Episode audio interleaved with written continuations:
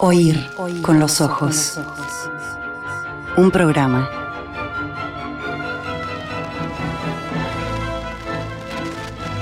Bajo los efectos de la lectura. All right, now, everybody. Quiet, listen to me.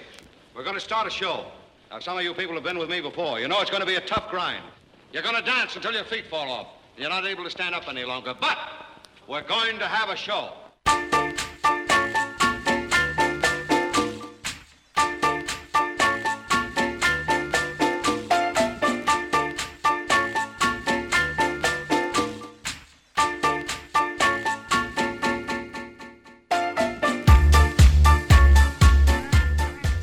Sábado 16 de septiembre de 2023, esto es Oír con los Ojos, eh, bienvenidos, pero ¿qué dicen? ¿Cómo les va? Hoy, featuring en su regreso triunfal a este programa a Miss Candela Stewart, bienvenida. Gracias. Candela. Gracias, gracias. Eh, ¿Cómo andas? Muy bien, igual, ¿qué significa esto del regreso triunfal? Bueno, yo qué sé, significa que hacía un montón que no venías y hoy estás acá. Eso significa. Muy bien, pero para una entrevista, ¿no? Bueno, ¿No? Podría ser. Bueno, eh, me, me Para de- contestar de- preguntas. De que hayas venido preparada de ese modo. Sí, sí, sí. El, el sábado pasado hablamos de paradojas acá en el programa Candela. Eh, no, no, no confío en que lo hayas escuchado, por eso te lo cuento. Eh, Aquiles y la tortuga, la cárcel de libertad, viste, el cerro Eh. chato, esas cosas que nos gustan a los uruguayos. Un atajo interminable que era la paradoja que inspiraba. Claro, te voy a sorprender charla. y decirte que escuché. ¿En serio? Sí, escuché un buen bueno. rato de la charla. Ah, sí. caramba, bueno, bueno. Con Alejandro Alejandro Ferreiro, sí, sí, sí, cuyo nuevo libro se titula Un atajo interminable, lo que nos movía a hablar de paradojas. Eh, el regreso de Candela eh, es, es una gran alegría y capaz que eso tiene un poco de paradoja porque nunca fue exactamente alegría lo que le aportabas a este programa. Eh, no sé, bueno, no, no, no Pensé sé. que ibas a decir que no era exactamente alegría la que, la que a mí me causaba venir al programa. No, no, eso yo no lo sé. Lo que sí sé es que, eh, es que tu encanto siempre tuvo que ver más bien con la mala onda, me parece. Eso siempre me lo dijiste vos y más nadie. No, era subjetivo mío, yo pensé que era bastante universal. Bueno, eh, andás bien, Candela, en serio te lo pregunto, ¿eh?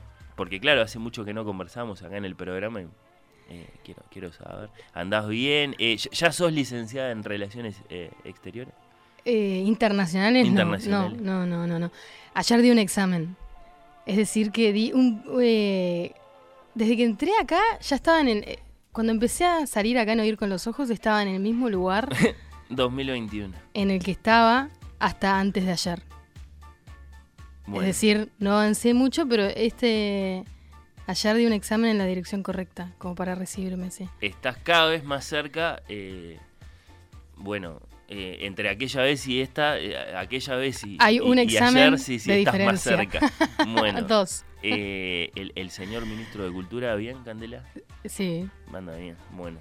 Eh, ¿No fuiste a Fraiventos vos? No, porque estaba justamente con, con- con un examen. Ah, mirá que bien, bien, bien, bien zafado. Pero me explicá, ¿no? Porque ¿qué significa todo esto? No, bueno, Candela trabaja para el Ministerio de Educación y Cultura. Ya lo hemos contado, lo contamos el año pasado. Ah, sí. En diciembre, sí, sí. De hecho, te preguntamos por, por la diferencia entre trabajar para Pablo Silveira y por trabajar favor, para lo Emiliano anulé de mi memoria, gracias a Dios. No sé qué habré Bueno. contestado. Está muy enojado con el tema de los títulos universitarios para los docentes, el ministro de Cultura. Está, Fernando. No sé, bueno, eh, me da curiosidad. Perdón, perdón, perdón. Yo sabía que venía con Eh, venía con, con alguna trampita esta no es una trampa, lo mencionamos y naturalmente que eh, sentimos curiosidad. Está el tema de Claudio Rama también en la vuelta. Ahora que le dieron, eh, bueno, un, un- un lugar para, para exponer sus esculturas, pero perdón, en serio, ese, ese no era el, tema de la conversación con Candela. Tenemos eh, cortina de entrevista literaria, porque está bien, Candela dice, yo, yo vine a, a- a- contestar preguntas, hay un motivo muy concreto, acá la tenemos conmigo. Supongo que, podemos buscar una cortina de entrevista literaria y, y- de ese modo meternos en, en- en la charla tal cual eh, estaba previsto, tal cual te la, te la prometí, Candela. A ver.「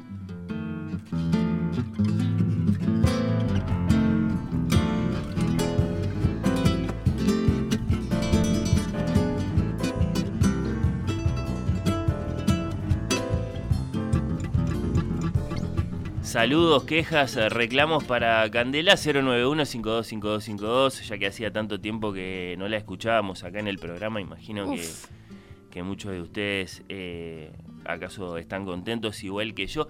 Lo anunciamos, lo palpitamos y ahora es una realidad, ya está en las librerías.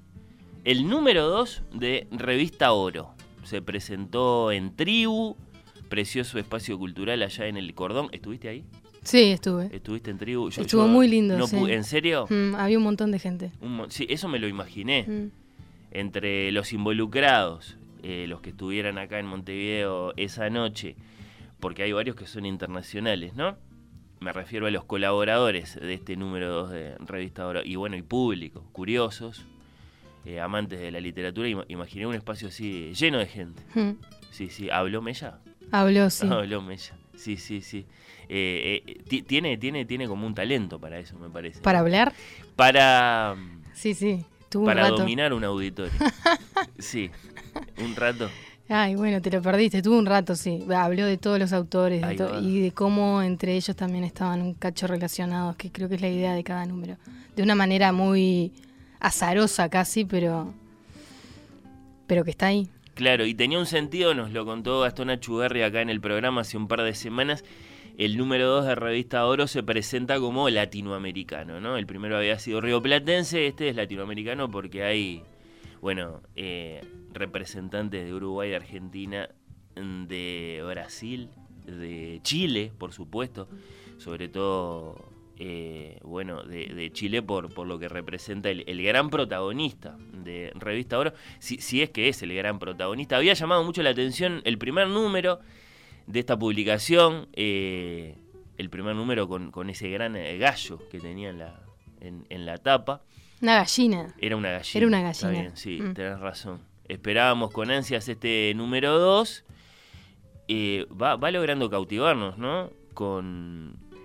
A ver si está bien esto, con, con lo contrario de una innovación, o mejor dicho, innovando desde la nostalgia, ¿no? Si, si cabe esa, esa, esa paradoja. Mirá, eh, vuelta al papel, eh, diseño fuerte y al medio, impresiona una sola tinta, sin presentación, sin nosotros, sin editorial, solo literatura, entre lo consagrado y lo nuevo, revista Oro. La, la abrís y ya estás leyendo poemas, después cuentos, después la, la entrevista. En el primer número había sido Fernanda Trías, eh, preciosa charla con, con Daniel Mella. Eh, ¿qué, qué te pareció la primera? ¿Te gustó, ¿Te gustó más la primera? ¿Te gusta más la segunda? La revista, el Sí. número, me gustó más la segunda. Bien, bien. Me gustó más la segunda. Me parece que lo que le da Alejandro Zambra a este número, la entrevista y la, y lo que escribió Zambra, yo soy muy fan de Zambra. Bien. Me encanta Zambra. Y que sea inédito que esté publicado ahí me parece alucinante porque es, en- es una especie de ensayo el que él hace divino. El chileno Alejandro Zambra, el de poeta chileno, el de literatura infantil. eh, esos son títulos de, de libros, lo aclaro por si alguno se entrevera poeta chileno. Es su libro mayor, quizá, ¿no? Su libro más famoso. O Bonsai o... Bonsai es uno de los primeros, No sé cuál es el que más, Bien. más se ha leído en el mundo. más breve además, sí, sí. Y ahora literatura infantil, que yo digo, bueno, literatura infantil y, y parece que estuviera hablando de un universo, ¿no? Es un libro de Zambra, el más Sí. nuevo, que creo que todavía no llegó al Uruguay. Por Pero vos no sabés que creo que este año ya sacó dos y el otro es uno que cuenta la historia con su editor. Yo lo leí. Mirá, Que, que hace una un, un raconto muy, muy pequeño. Son como 70 o ¿y qué 80. libro es ese? Se llama un, un regalo de Navidad o una noche de Navidad. Bueno, voy a curiosear porque Mm. no lo tengo visto. Sí estoy esperando literatura infantil, ese por anagrama, no sé si el otro es por anagrama. no, también. no, es una editorial Ah, rara, ¿no? yo no la conocía. Eh, bueno, eh, está bien, se lo concedemos más allá de la presencia de Candela, que no es un misterio porque ya la, ya la anunciamos eh, en sábados anteriores. eh, se lo concedemos, es, es el gran protagonista de esta segunda oro como entrevistado y como bien decís Candela aportando además un, un texto inédito, según nos contó Gastón Achugarri, aceptó que se publicara este texto suyo Zambra eh, cuando supo que Oro solo sale en papel. Claro. Eh, por supuesto no hay portal de oro, ni lo habrá, imaginamos, sería eh, sería No, lo sé. No, no, no puede. No, una traición total. No, no hay versión web. ¿A ti no te hay- gustó que fuera solo papel? No, yo- no es que a mí me haya gustado, es que ese es el discurso con el que han salido. Bueno, Gastón Achugarri, director de la publicación, se paró muy firme en eso. ¿no? Esto es papel. Esto es papel. ¿no? Si Mm. salen con portal, después es como. Mm, Es se- están desdiciendo, me parece. O bueno. Eh, página 33 de Revista Oro, en su número 2, eh, Shiatsu, de nuestra querida y admirada Candela Stewart, Montevideo 1998, el año del Mundial de Francia. ¿Qué mes? ¿Del 98? Mayo. Mayo, no, todavía no había empezado el, el mundial que, que ganó Francia allá en, en, en- en su casa. Eh, entré a la librería equivocada buscando un libro de Kenneth Koch. ¿De dónde sacaste la pedantería por un libro de Kenneth Vos sabés Koch? que hablando con Daniel, Sí, Daniel que está Daniel Mella. Daniel sí. Mella, el editor de la Sí. revista, yo le decía, a mí me encanta el texto, pero hay que hacer algo con esta primera oración que es espantosa, porque es, una, es el tipo de oración que yo leo, o que cuando trabajaba en la radio, que en, la- en las tardes de producción de la radio se daba mucho el, el eh, con el equipo ese de compañeros que era genial y que, y que me, y que me, me Rodrigo. hizo fermentar, Rodrigo me hizo fermentar toda no. una cuestión media como snob, pero hater también, de, de- de detestar todo lo que fuera mínimamente este altanero o petulante. petulante. Entonces cuando le siempre estábamos mirando portales de noticias y no sé qué, y cuando encontrábamos uno que tenía ese tinte, siempre lo leíamos en voz alta para cagarnos de la risa. Y yo decía, le decía, le trataba de explicar a Daniel, esta, esta frase sería de la que nos reiríamos. Y él me decía que. Y él me logró convencer que la dejara. Bueno. Me logró convencer y además yo creo que hago un trabajo fino, después de, después de derrapar de esa manera, hago un trabajo fino en desdecirme. No sé si... Bueno, bueno, interesante. Eh, lo cierto es que la protagonista de este cuento, muy en primera persona y que en un momento se revela a sí misma como Candela, eh, bueno, entra a una librería buscando un libro de Kenneth Koch, que es un poeta que existe, Sí. que sí existe, Sí, sí. porque puede digamos, presentarse Mm. la, la duda, bueno, sí existen sus libros, no, no en español que sepamos, o que No. si lo estaba, no sé qué hacías en una librería como la que, como la que en principio describís en el cuento buscando un libro de Kenneth Koch. No, es que no creo, eso, eso no Ya lo recuerdo que no lo bien. no, no lo recuerdo bien, pero creo que eso, eso, bueno, no importa. Iba, iba a hablar sobre si había sucedido o no, pero no importa. No sé qué hacía buscando un libro.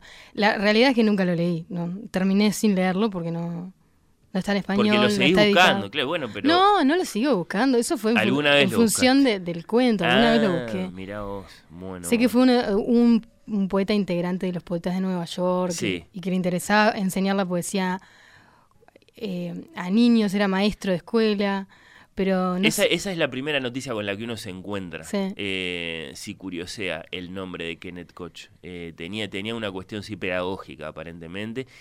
M- Muy contradictoria con, con una personalidad oscura que en principio tenía como poeta. eh, tenía esa personalidad muy, muy luminosa. no de- tengo ni idea, realmente sí. no sé nada de él, nada. Eso, eso es lo que yo sé, un parrafito, que alguna vez me encontré en algún, en alguno de esos libros de la, de la poesía norteamericana, no sé qué. Hmm. Claro, un nombre chiquito al lado del, de un Carl Sandburg o, o de un Hmm. Robert Frost o qué sé yo. Bueno, por otro lado está el título del libro, que tampoco es que lo voy a pasar, eh, del, del cuento, que tampoco lo voy a pasar así tan rápido. Shiatsu. Uno adivina, conociéndote un poco, Candela, que hay algo de sátira. Eh, es como si se llamara Reiki el cuento.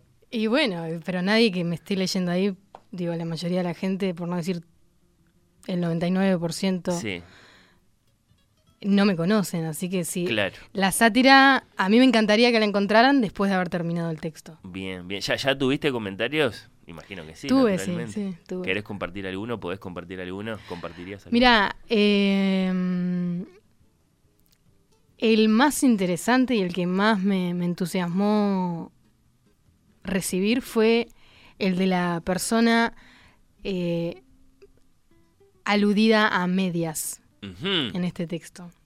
¿Quién es el librero? Y digo aludida a medias porque fue, Porque lo ficcionaste. fue ficcionado y Claro. fue... eh, busqué muy, muy evidentemente ridiculizarlo a él y a mí también. Sí, ¿Es un cuento erótico, Shiatsu Candela? Tiene un tinte, capaz. Tiene un eh, deja librado acá, quizá la imaginación del lector. No creo que sea muy. No es, no es para nada explícito, no es para nada. Y creo que no se trata de eso tampoco. Ni siquiera se trata sobre el encuentro, el encuentro entre ellos dos. Creo que es más. Yo quise hacerle. a- a- hacer hincapié en, en la mente de la narradora Sí. en cómo anda saltando de una cosa a otra y, y qué es lo que le pasa con, con ese tipo y con las cosas que él dice. Es un cuento de lo inconfesable, a lo mejor, Shiatsu.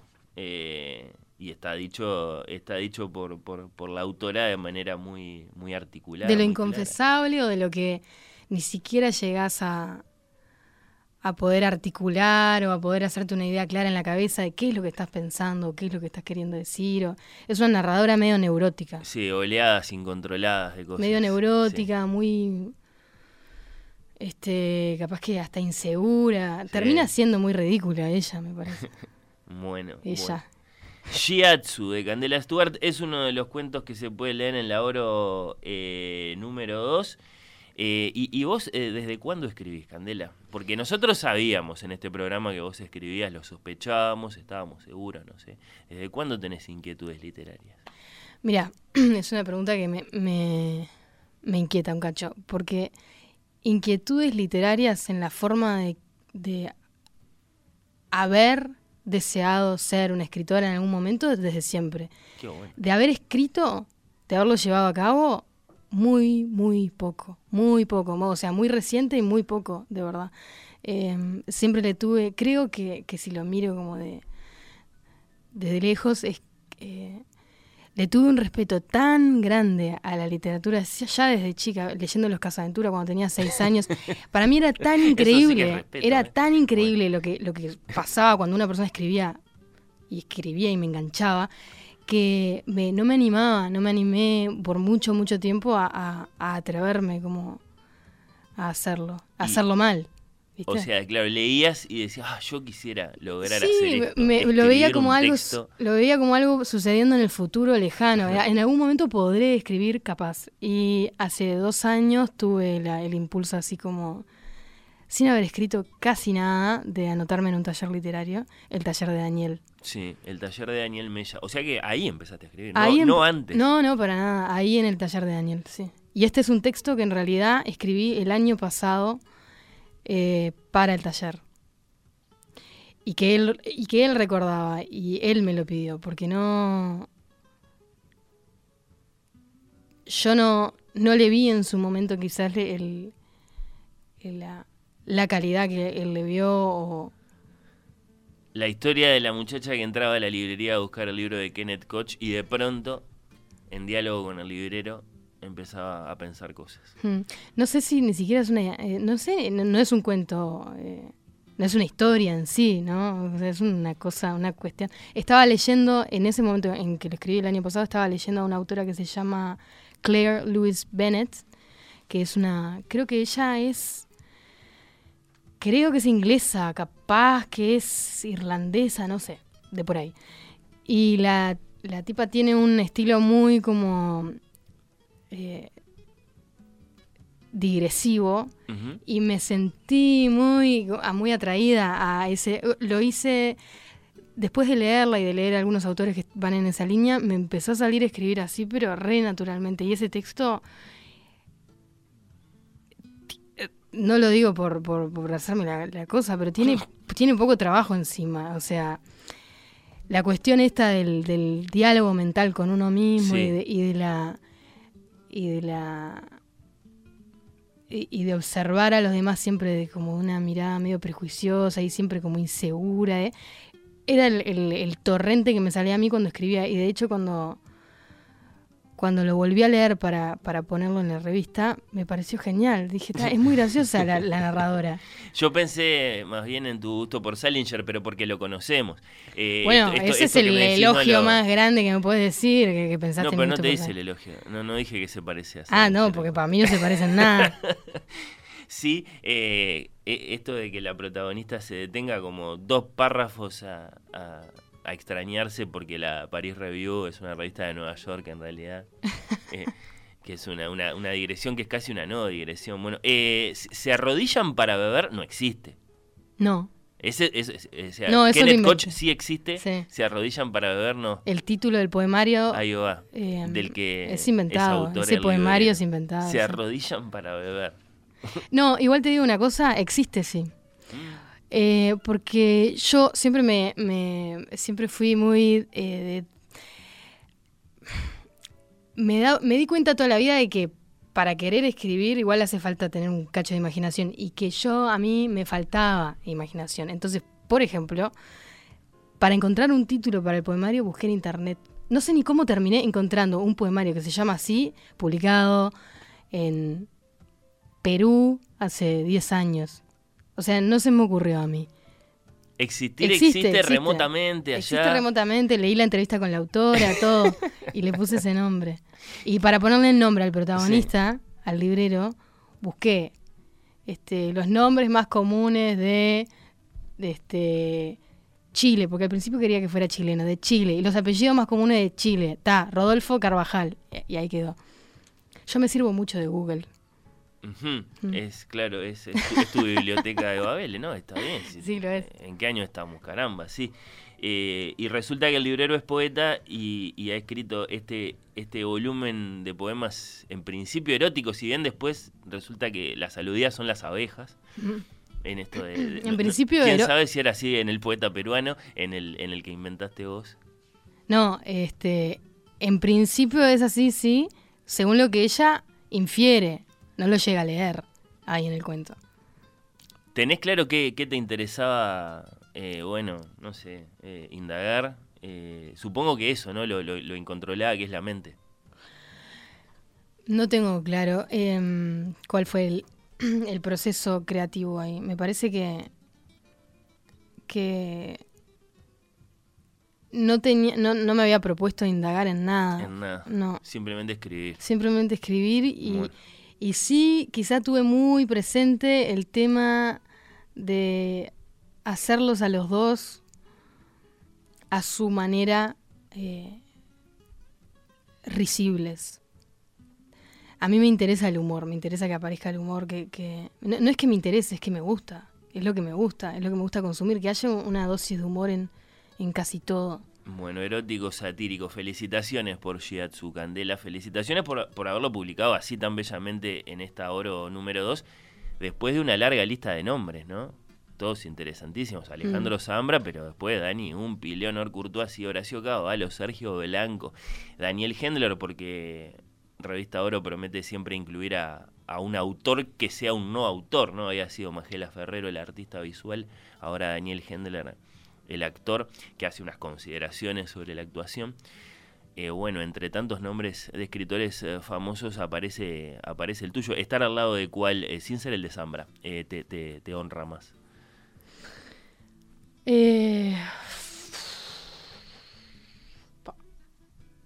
Dije Horacio Cavallo, dije Leonor Courtoisí, dije Dani Umpi, dije Sergio Blanco. Bueno, está, si no te honra ninguno. no, ese me honran que todos, no sé, qué sé yo. Capaz que es más fácil que eh, cuál te honra menos. Ah, qué tarado, no. Yo qué sé, me, me honran todos. A Todos. la mitad no los había leído, te digo la verdad. No, no- En, en sus obras, digamos. En no el los había leído obras, antes, eh, sabiendo quiénes eran y todo. Dani Umpi tiene novelas, por supuesto. Horacio Cavallo tiene novelas, tiene cuentos. Leonor Courtois viene más del mundo del teatro, pero bueno, tiene Irse Yendo, por ejemplo. Mm. es, es- es- es uno de sus libros más El famosos. texto de Leonor me encantó, me encantó. Bueno, tiene de todo esta, esta oro número 2, por supuesto. Eh, eh, lo último que te quiero decir eh, es que entonces ahora también te sumaste a, a los cuentistas de Oír con los Ojos. Eh, Mardero, por supuesto, escrito en Super 8, que es un volumen de claro, cuentos. Emanuel. Emanuel, que debutó el año pasado, este año, con Los Murciélagos. Eh, bueno, Majo tiene un cuento publicado por ahí. Eh, Campanella es solo ensayista académica. Mandresi es novelista, hasta donde sabemos, no tiene cuentos. Y bueno, de, de Yara no, no hemos logrado convencerla de que, de que publique. Lo que sin duda es su vasta obra. Yo adivino que Yara tiene muchas cosas escritas, pero bueno, ella, ella dice que no. Eh, ¿Te, te, te honra ser parte de, de esa otra lista, la de los cuentistas de Ver con los ojos? ¿No? Obvio. Vos me seguís contando, es que me contás entre las filas de ver con los ojos y me sorprende porque... Bueno, eh, ¿no? Vos- de- de- bueno, está bien, tenés razón, debería revisarlo acá justo alguno- entre algunos de los mensajes, por ejemplo, eh, pero desde la confusión, ¿no? Bi- bi- bien echada, dice Uri. Pero sí, no, no había ¿Por sido qué? así. No, porque interpretó que te habíamos este, expulsado. ¿Y por qué bien echada? ¡Qué horrible! por otro lado dice, eh, qué bueno volver a escucharla. eh, como diciendo, estuvo bien Nah, el, es- periodo. Ese te lo estás inventando, dale. No, no, te lo puedo mostrar. No, no, para nada. Bien echada, bueno. Sí, sí. Estoy de acuerdo. eh, yo qué sé, ¿dónde se consigue Revista Oro? Grita, como diciendo, necesito leer ese cuento ya, eh, Ángel. Eh, bueno, yo qué sé, en Escaramuza, en Charco. Sí, Ah, en, tiene varios, En pero- un, en un montón de librerías y también la pueden comprar por internet. Claro, hay que estar... Y a- la pasan a buscar por, por, por, por ejemplo, la casa del diseñador. Ahí va, sí, sí. Oro la revista, Oro la revista en Instagram, por ejemplo, y te contestan enseguida. Les mandás ahí un mensaje y, y te dicen dónde, de, de- de qué punto de venta está cerca o, o dónde la puedes pasar a buscar. Eh, eso seguro. Pero pero hay librerías que la, que la Hay venden. Me consta sí. que Charco y, y Escaramuza y la, la lupa y... ¿La lupa también? Sí, yo no tengo la lista, viste, de- de- entera, pero sé que hay varias. Eh, bueno, eh, buenísimo eso. Sí, y, y bueno, y otros tantos saludos, yo qué sé. Eh, todos sabíamos que Candela podía escribir menos ella, dice Gastón, eh, desde la audiencia amiga, digamos. Desde la audiencia amiga, sí, sí, sí. Eh, ¿está- ¿Estás contenta con, la publicación del cuento en general, Candela? Sí, sí, con los días me... Una vez publicado, no, ya me, me, me- me- me daba una pereza tremenda leerlo, ¿viste? Agarré la revista y no quería ni leerlo en papel, este, no, no me interesaba. Y una vez que pasaron unos días, lo volví a... Unas semanas, lo agarré de nuevo y lo leí me, me- y me gustó, me gustó, me sentí... Sentí que eso que está ahí es muy honesto, ¿viste? Que no estaba haciendo ninguna, pirue- ninguna pirueta para, para escribir bien o no sé qué. Para lucirte. Era, Está era ese texto es muy es muy mío, es muy Bueno, nos alegra mucho. Eh, Candela, no nos dijiste lo que te dijo el, el medio librero real, digamos, el medio librero personaje. Porque i- i- creo que ibas hacia ahí, que te interesaba su comentario. No, no, vos me preguntaste eh, Sí, cuál fue la, la, devolución más que más me había gustado, más interesado y creo que sin duda fue esa. Eh, muy, muy gentil, muy gentil, de, un gran lector aparte, que no es lo que yo dejo entrever en ese texto. Este, la respuesta de un lector y de un, y de un escritor aparte, diciéndome, me molestó, me hizo reír, me, me pareció injusto, Está todo lo que vos querías. Todo lo que vos pero, querías. Sí, sí, sí. pero, pero nada, me, me- me- me- me- fue, un, fue un lindo intercambio, fue un lindo inter- intercambio. Yo, yo estaba esperando que él no la leyera y una vez que la leyera, si, la, si lo leía el cuento, que habláramos para dejar, para separar los tantos, ¿viste? Porque no sé qué te pareció a vos, pero No, eso es como preguntarle a Emiliano Cotelo qué vota. No, pero ¿qué Eh, te pareció a vos, digo, de, del- del- de más. eh, el personaje de él termina siendo eh, en la mirada de ella un, un tipo muy ridículo y, y- y no era no era cierto eh, basado en esta persona yo- bueno termina siendo muy lapidante ella y eso fue sin duda buscando un efecto literario Bueno, eh, nos alegra mucho este paso que diste. eh, Candela, ¿me acompañás a descubrir otra de las páginas del Oro número 2? Claro, La número 4. En la página 4 nos encontramos con Rafaela Laore, uruguaya radicada en Chile. Una noticia emocionante. Esta para los fans de su aclamado primer libro, Debimos ser felices, que va por su segunda edición en Criatura tan ansiosos que estaban por leer algo nuevo de Rafaela. Acá lo tienen, es un cuento también, eh, más o menos de la misma extensión que la de Candela. Se titula La demolición. Le pedimos a Rafaela Laore que nos presente desde Chile este nuevo texto suyo. La demolición es un pequeño relato que escribí para la edición número 2 de la revista Oro. Es un texto que surgió especialmente para la revista. Hace unos meses Daniel Mella me contactó para invitarme a participar con un texto inédito. Yo no tenía nada presentable, así que decidí que iba a escribir algo especialmente, pero no sabía sobre qué. Y lo que pasó fue que hace unos meses, en mi último viaje a Uruguay, iba caminando por el Cordón, que es mi barrio, y ahí descubrí que una de las casas en las que yo había vivido durante muchos años había sido demolida. Eso me causó cierta, cierto impacto en el momento. Pero bueno, pasó el tiempo y unas semanas después, acordándome de eso, me di cuenta de que había, allí había algo como cierto material de escritura y se me ocurrió eh, escribir este relato que trata justamente sobre la demolición de una casa y sobre todo lo que se pierde cuando se pierde una casa. Ahí estaba eh, Rafaela, eh, autora de La Demolición, otro de los cuentos que se pueden leer en esta revista Oro número 2. ¿Qué, onda el taller de Daniel Mella, eh, Candela? Yo sé que no se puede, lo que pasa en el taller queda en el taller, o me lo imagino así, pero... Mira, a mí... Una respuesta... Yo, este, no... Me interesaba ver qué onda los talleres también literarios porque me sonaban a chuco, ¿viste? Me sonaban a, a cualquier cosa, a, venta de humo total. Y así fui, y con esa postura caí el primer día al taller y, creo que hasta llegué a expresarla. Y... Habría que profundizar en eso, ¿qué es lo que estás diciendo? Es una forma que tienen los escritores de engañar a la población. No creo que sea, es una manera de ganarse la vida. Yo pensaba una manera de ganarse la vida totalmente este, legítima. Bien. Pero Eso es lo que descubriste yo no compraba a priori eh, la cuestión esta de ir a sentarte en, en, un taller literario y de repente convertirte en un mejor escritor.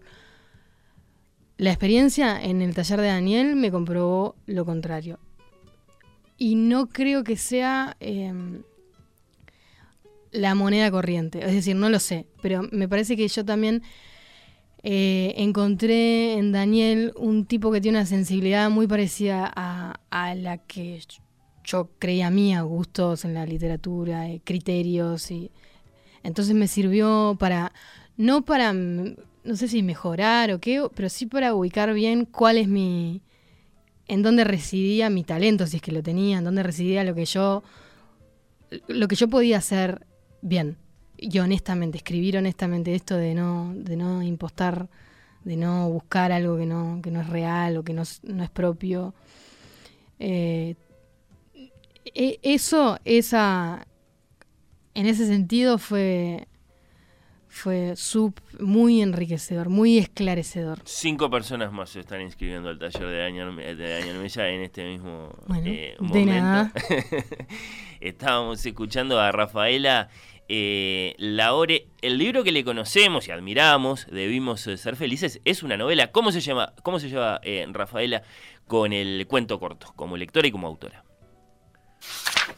Yo debo confesar que soy más lectora de novelas que de cuentos, pero obviamente los cuentos me gustan muchísimo. Creo que como la gran mayoría de las personas entré a la literatura por los cuentos, entonces eh, es un género que igual me gusta y disfruto, sobre todo leyendo, escribiendo no. O sea, no es que no disfrute escribiéndolo, sino que no lo hago tanto eh, porque no sé, me, siento más cómoda en el formato de, novela, pero sí me gusta mucho el formato corto, eso me he dado cuenta, porque me gusta desde los poemas hasta las entradas de un diario, hasta pequeños textos eh, más narrativos. Hay una autora que se llama Lydia Davis, que ella tiene trabaja muy bien el relato corto y tiene muchísimos relatos que algunos no pasan ni de un párrafo. Hay uno, por ejemplo, hablando de casas que se llama En una casa sitiada, que es un párrafo realmente y sin embargo tiene tremenda potencia. Em, y no, no va a salir en ningún libro mío este cuento, como contaba al principio, lo escribí para la revista y bueno, ese es su destino. La O sea, lo que estoy escribiendo ahora, en principio iba a decir que no tiene nada que ver con esto, pero sí tiene que ver, ahora que lo pienso, con el tema de la casa. No sé si fue un efecto de la pandemia, que de repente las casas, por lo menos en mi vida, se volvieron muy protagonistas. Y ahora estoy empezando a escribir una nueva novela donde justamente la casa es casi que un personaje más. Y además también tiene esta idea de, bueno, de lo perdido, que está en este relato de la revista Oro y que también va a estar en la novela, de eso que ya no está, de la nostalgia y bueno, y la pérdida. Una noche, tiempo después, soñé que regresaba y que subía a una escalera me asomaba al estante más alto del mueble del living. Quedaba atónita al encontrar un álbum de fotos de mi infancia. En el sueño lo habíamos dejado olvidado en medio del caos de la mudanza. Me desperté inquieta con la sensación de que quizás, sin darnos cuenta, habíamos dejado algo importante. Durante los días siguientes me imaginé una y otra vez la misma escena. Conseguía un juego de llaves en algún sitio, quizás se nos hubiera quedado alguno, y me escabullía en la noche para rebuscar. Por supuesto no lo hice, pero sí desvié, desvié mis recorridos durante meses para comprobar si la casa seguía en pie.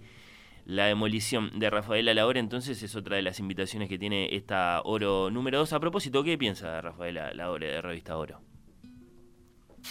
El hecho de que exista la revista Oro diría que es casi milagroso, porque hacer hoy en día una revista puramente literaria y además hacerla en papel es verdaderamente una rareza que por supuesto festejamos todos aquellos a los que nos gusta la literatura. No conozco en Uruguay algo parecido, creo que no lo hay, por lo menos no a este nivel, y se, se festeja muchísimo. Eh, me parece además increíble cómo han logrado, tanto en esta edición como en la anterior, un equilibrio casi perfecto entre grandes nombres, que incluye grandes escritores y escritoras de Uruguay, pero también de Argentina y de Chile, como es el caso de el último, o sea, como es el caso de Zambra, y eso lo equilibra muy bien con los nuevos talentos jóvenes.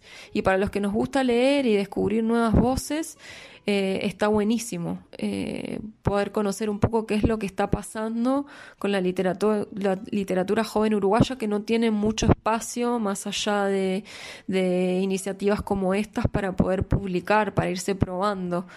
Y, el papel, como decía, también me parece que, está buenísimo porque como autora una está acostumbrada a que, además de los libros, obviamente, después solo te publican en, en digital. Y tener de nuevo esa cosa eh, táctil de tener el papel, tener la revista, poder guardarla, poder encontrártela dentro de unos años, me parece que está, que está alucinante. Es una linda rareza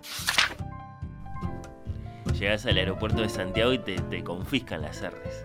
Está toda chilenizada, Rafaela Laura. Le mandamos un beso muy grande. Muchas gracias por eh, sus eh, respuestas. ¿Te parece que un día la inteligencia artificial será capaz de escribir gran literatura? Le pregunta Daniel Mella a Alejandro Zambra. Bueno, tú me harías la misma contrapregunta. ¿Qué es la gran literatura? La inteligencia artificial sirve para redefinir lo específicamente humano en ese sentido me interesa mucho. Dice Zambra, ¿a vos te gustó la entrevista, no, Candela? Sí, me encantó, me encanta cómo habla Zambra, me habla como escribe. Sí, sí, sí. Eh... Tiene una, siempre una, una, le sobrevuela una especie como de humor y de levedad ahí que, que es muy, me engancha, me engancha. Hablan de la escritura, de sus libros, por supuesto, de su familia en un punto, porque ella acepta las digresiones, digamos. Eh, de debates contemporáneos, de literatura uruguaya, del hebrero. En un momento lo que interpreto es que le tira un chiste eh, Zambra a, a, Mella a ver si Mella come y bueno.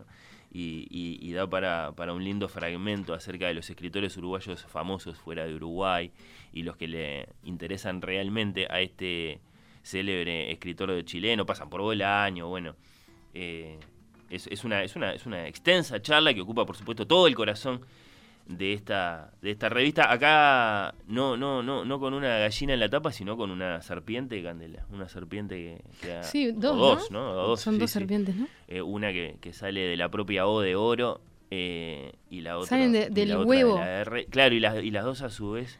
Del huevo que estaba en la contratapa de la otra. Ah, mirá, es como, eso si, no lo había es como observado. si fuera una, una, una, una historieta sucediendo también al mismo tiempo que está la...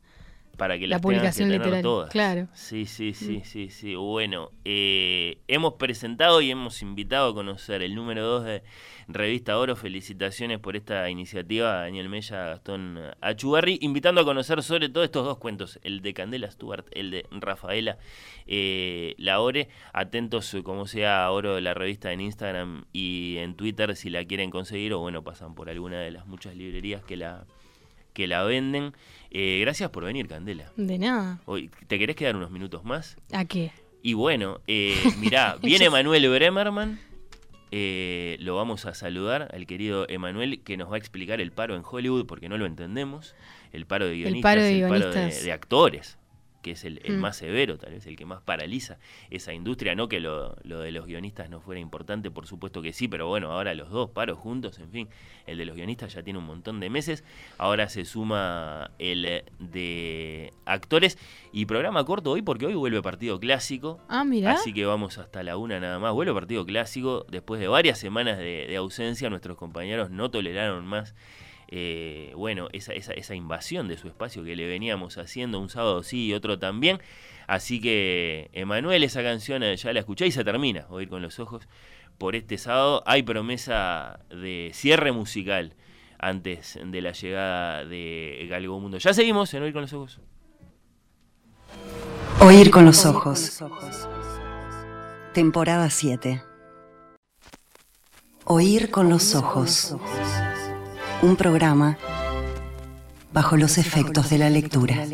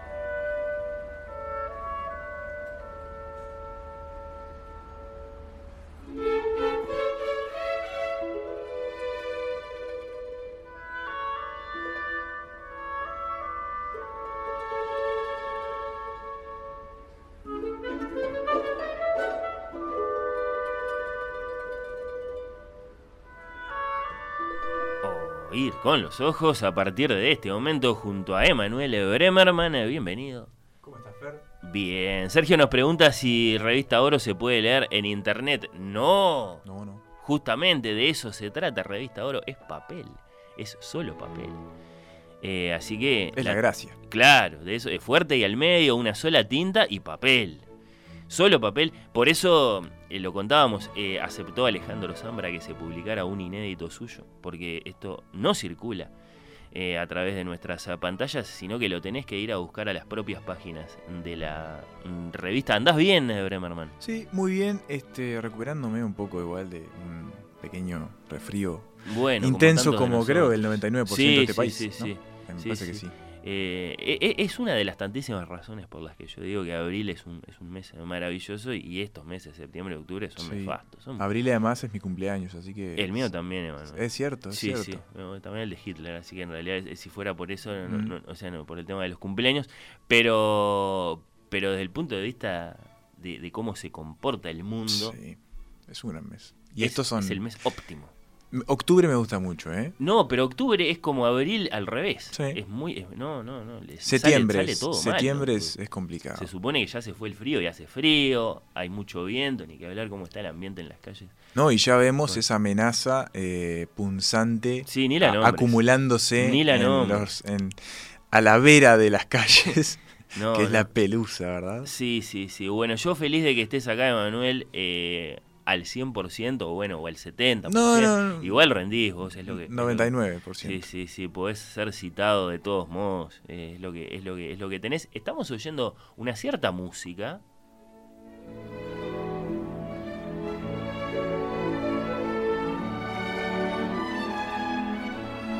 Es la Rapsodia Rumana número uno. ¿Vos recordás, Emanuel? ¿Recuerdan nuestros oyentes que íbamos a hacer un programa desde el Solís en la previa de Don Giovanni? Por supuesto, Y que se cayó. por supuesto también. y que no lo hicimos, que no salió. Bueno, eh, yo les puedo asegurar que no íbamos eh, a decir, bueno, está, ¿qué vamos a hacer? O sea, no, no nos íbamos a quedar con las manos vacías. Sin salida, sin fiesta. Eh, de inmediato empezamos a, a pensar en la siguiente aventura y hoy les puedo adelantar algo. De A lo, ver. que, de lo que va a suceder concretamente el próximo sábado 30 de septiembre. Vayan tomando nota, sábado 30 de septiembre, porque esto, esto, esto es. Dos semanas. Sí, dos sábados. Esto, esto es de lo más, de lo más lindo, de lo más grande, creo que ha pasado en este programa. Esta es la historia.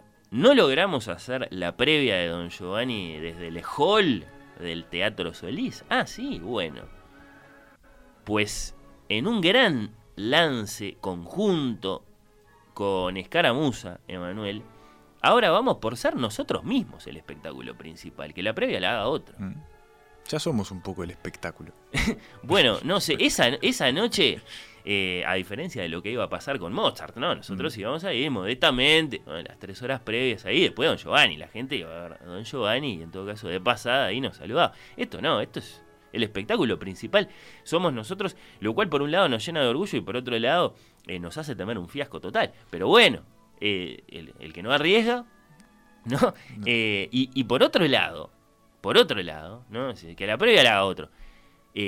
Por otro lado, no desde el hall del Teatro Solís, sino bueno, la, la sala principal hubiera quedado un poco demasiado, tal vez. Va a ser un poco mucho, ¿no? Además de un poco demasiado pedante, ¿no? Ir con los ojos Sí. desde la sala principal del Teatro Solís. ¿Quién, qué- bueno, está, ¿qué, qué- qué se Igual, ojo, que son, no, no? no- no la descartes. No, Para un futuro, no, ¿cómo sé. No, no, sí, sí, sí. Los di, sí. ¿Por qué no? Eh, eh, novena temporada. Sí, los 10 años. O décima, ahí Mm. está, sí, sí.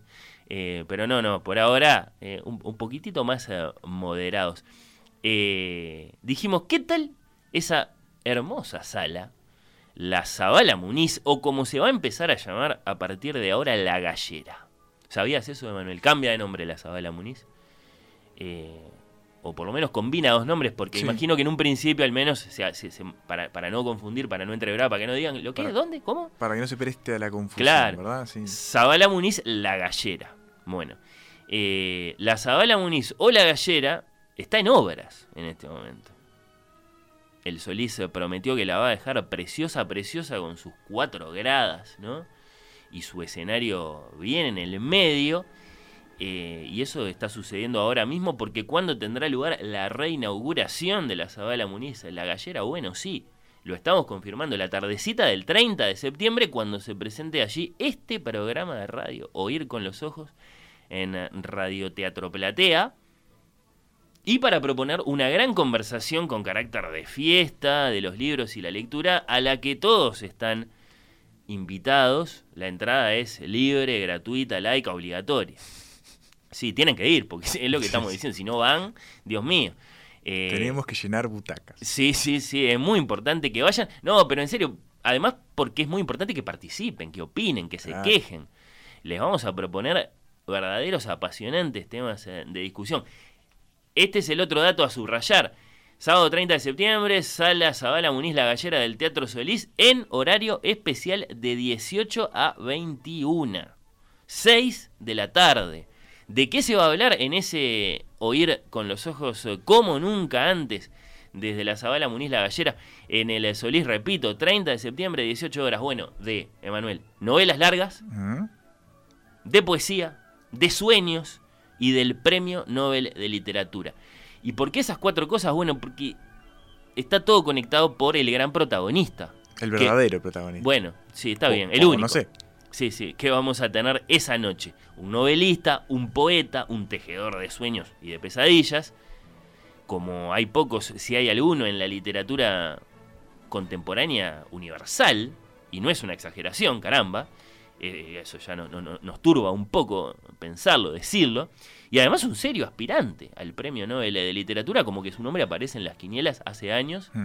siempre, Sí. siempre ahí, Sí, siempre ahí. como que en cualquier momento cae, bueno, Como que es inminente, ¿no? Sí, sí. No sé si este año. Mm. Bueno, no voy a adelantar nada. O bueno, capaz que sí. Porque no, iba a decir el nombre. ¿Ah, no? Pero estás vos acá y me tienta que, que Yo pensé que lo reacciones. ibas a decir. ¿Sí? Me tienta mucho que, que reacciones Sí. porque sos un gran admirador. Aparte, viste Emanuel. que las reacciones en vivo ahora Sí. son. Sí. No es una reacción total porque ya, vos ya sabés. No, no.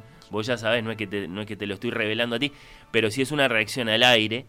eh, y, y- y bueno, sí, sos un gran admirador, tenés o sea, muchos o todos sus libros en, en tu biblioteca, lo cual me impresiona mucho. Lo vamos a entrevistar en la hora final de ese programa y antes vamos a discutir.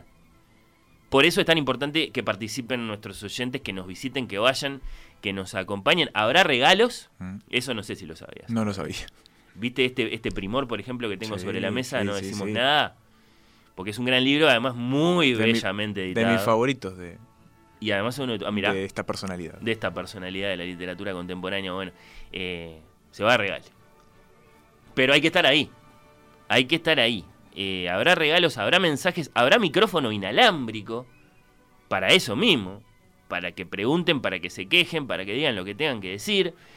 Habrá gritos, suponemos. Yo espero gritos. Grito a lo Beatle. Eh, no, no, no, eso no. Eh, a lo, a lo, a lo, este, eh, ¿Usted quién se piensa que eso? Ah, gritos. Sí, Sí, sí. Dale, que venga el entrevistado. Sí, Yo no, no vine a escuchar los out, claro. Eh, no sé, a mí me gusta cuando la gente se pelea por motivos estéticos. Aparte ahí lo pueden hacer, Claro. porque es solamente levantar la voz. Sí, sí, para, además es, es una grada, o sea, Mm. tiene como cierta, no es, un, no es una plateíta. Es casi un ring. ¿Te das cuenta? Es casi un ring. Tiene algo, ¿Mm? tiene algo la Zabala Muniz, la gallera de, sí, sí, verdad, de pequeño estadio de boxeo, es verdad. El, el escenario bien en el medio, bueno, es una plataforma circular, que no eh, ringuística, digamos, Mm, pero sí. Eh, bueno, bueno, bueno. Queremos hablar con ustedes de novelas largas. Entonces, claro, ¿ves? Van a gritar. Yo leí Guerra y Paz. No, Mm. yo leí Moby Dick. Yo leí El Jilguero de Donna Tartt. Qué largo. Y, así. Claro, por eso, son todos muy largos. A ver quién leyó el libro más largo. De poesía, se va a hablar de poesía. De sueños, por supuesto, de pesadillas, del premio Nobel eh, de literatura. Eh, que si va a caer para Sudamérica, que si se va a quedar de nuevo en, en Europa, que si va para Asia, para África. Bueno, eh, digo, ¿quién es? Sí, Nuestro por favor, Invitado decilo. estelar. No lo iba a decir, pero estando Emanuel. eh, antes quiero decir, porque es, es- es muy emotivo para este Mucho programa. suspenso. Eh, no, no, pero está bien, yo, yo quiero decirlo, porque es, es- es realmente muy, muy, muy importante es para muy este programa. grande. Y su llegada a Uruguay es. No, no, otra cosa. Ah, Otra- ah, no, bueno, otra no cosa. no Eh, quiero de- decir, ¿qué formación les vamos a proponer para la conducción de este Ah. Oír con los Ojos desde la Solís? Porque es una formación de tres que, que, que, que, digamos, que, que- que representa, bueno, e- esas expresiones del corazón para este, para este programa. Yo, yo soy uno de los tres, lamentablemente, qué más remedio. Pero los otros dos, qué alegría, eh, qué promesa, son Emanuel Bremerman, aquí presente, y Pía Superviel. Juntos, una vez más, en Oír con los Ojos, esta vez con Radio Teatro Platea, Mm. desde la Zabala Muniz, la gallera del Teatro Solís, eh, esa, esa, esa, esa formación de tres que es eh, clásica de diciembre y que esta vez la proponemos en, en, en, en septiembre para esta gran ocasión. ¿Quién es nuestro invitado estelar? No lo iba a decir, pero bueno, eh, lo admiras tanto, Emanuel, que creo que, que no me resisto a que reacciones acá en vivo a dos semanas del evento. Es Mircea Cartarescu.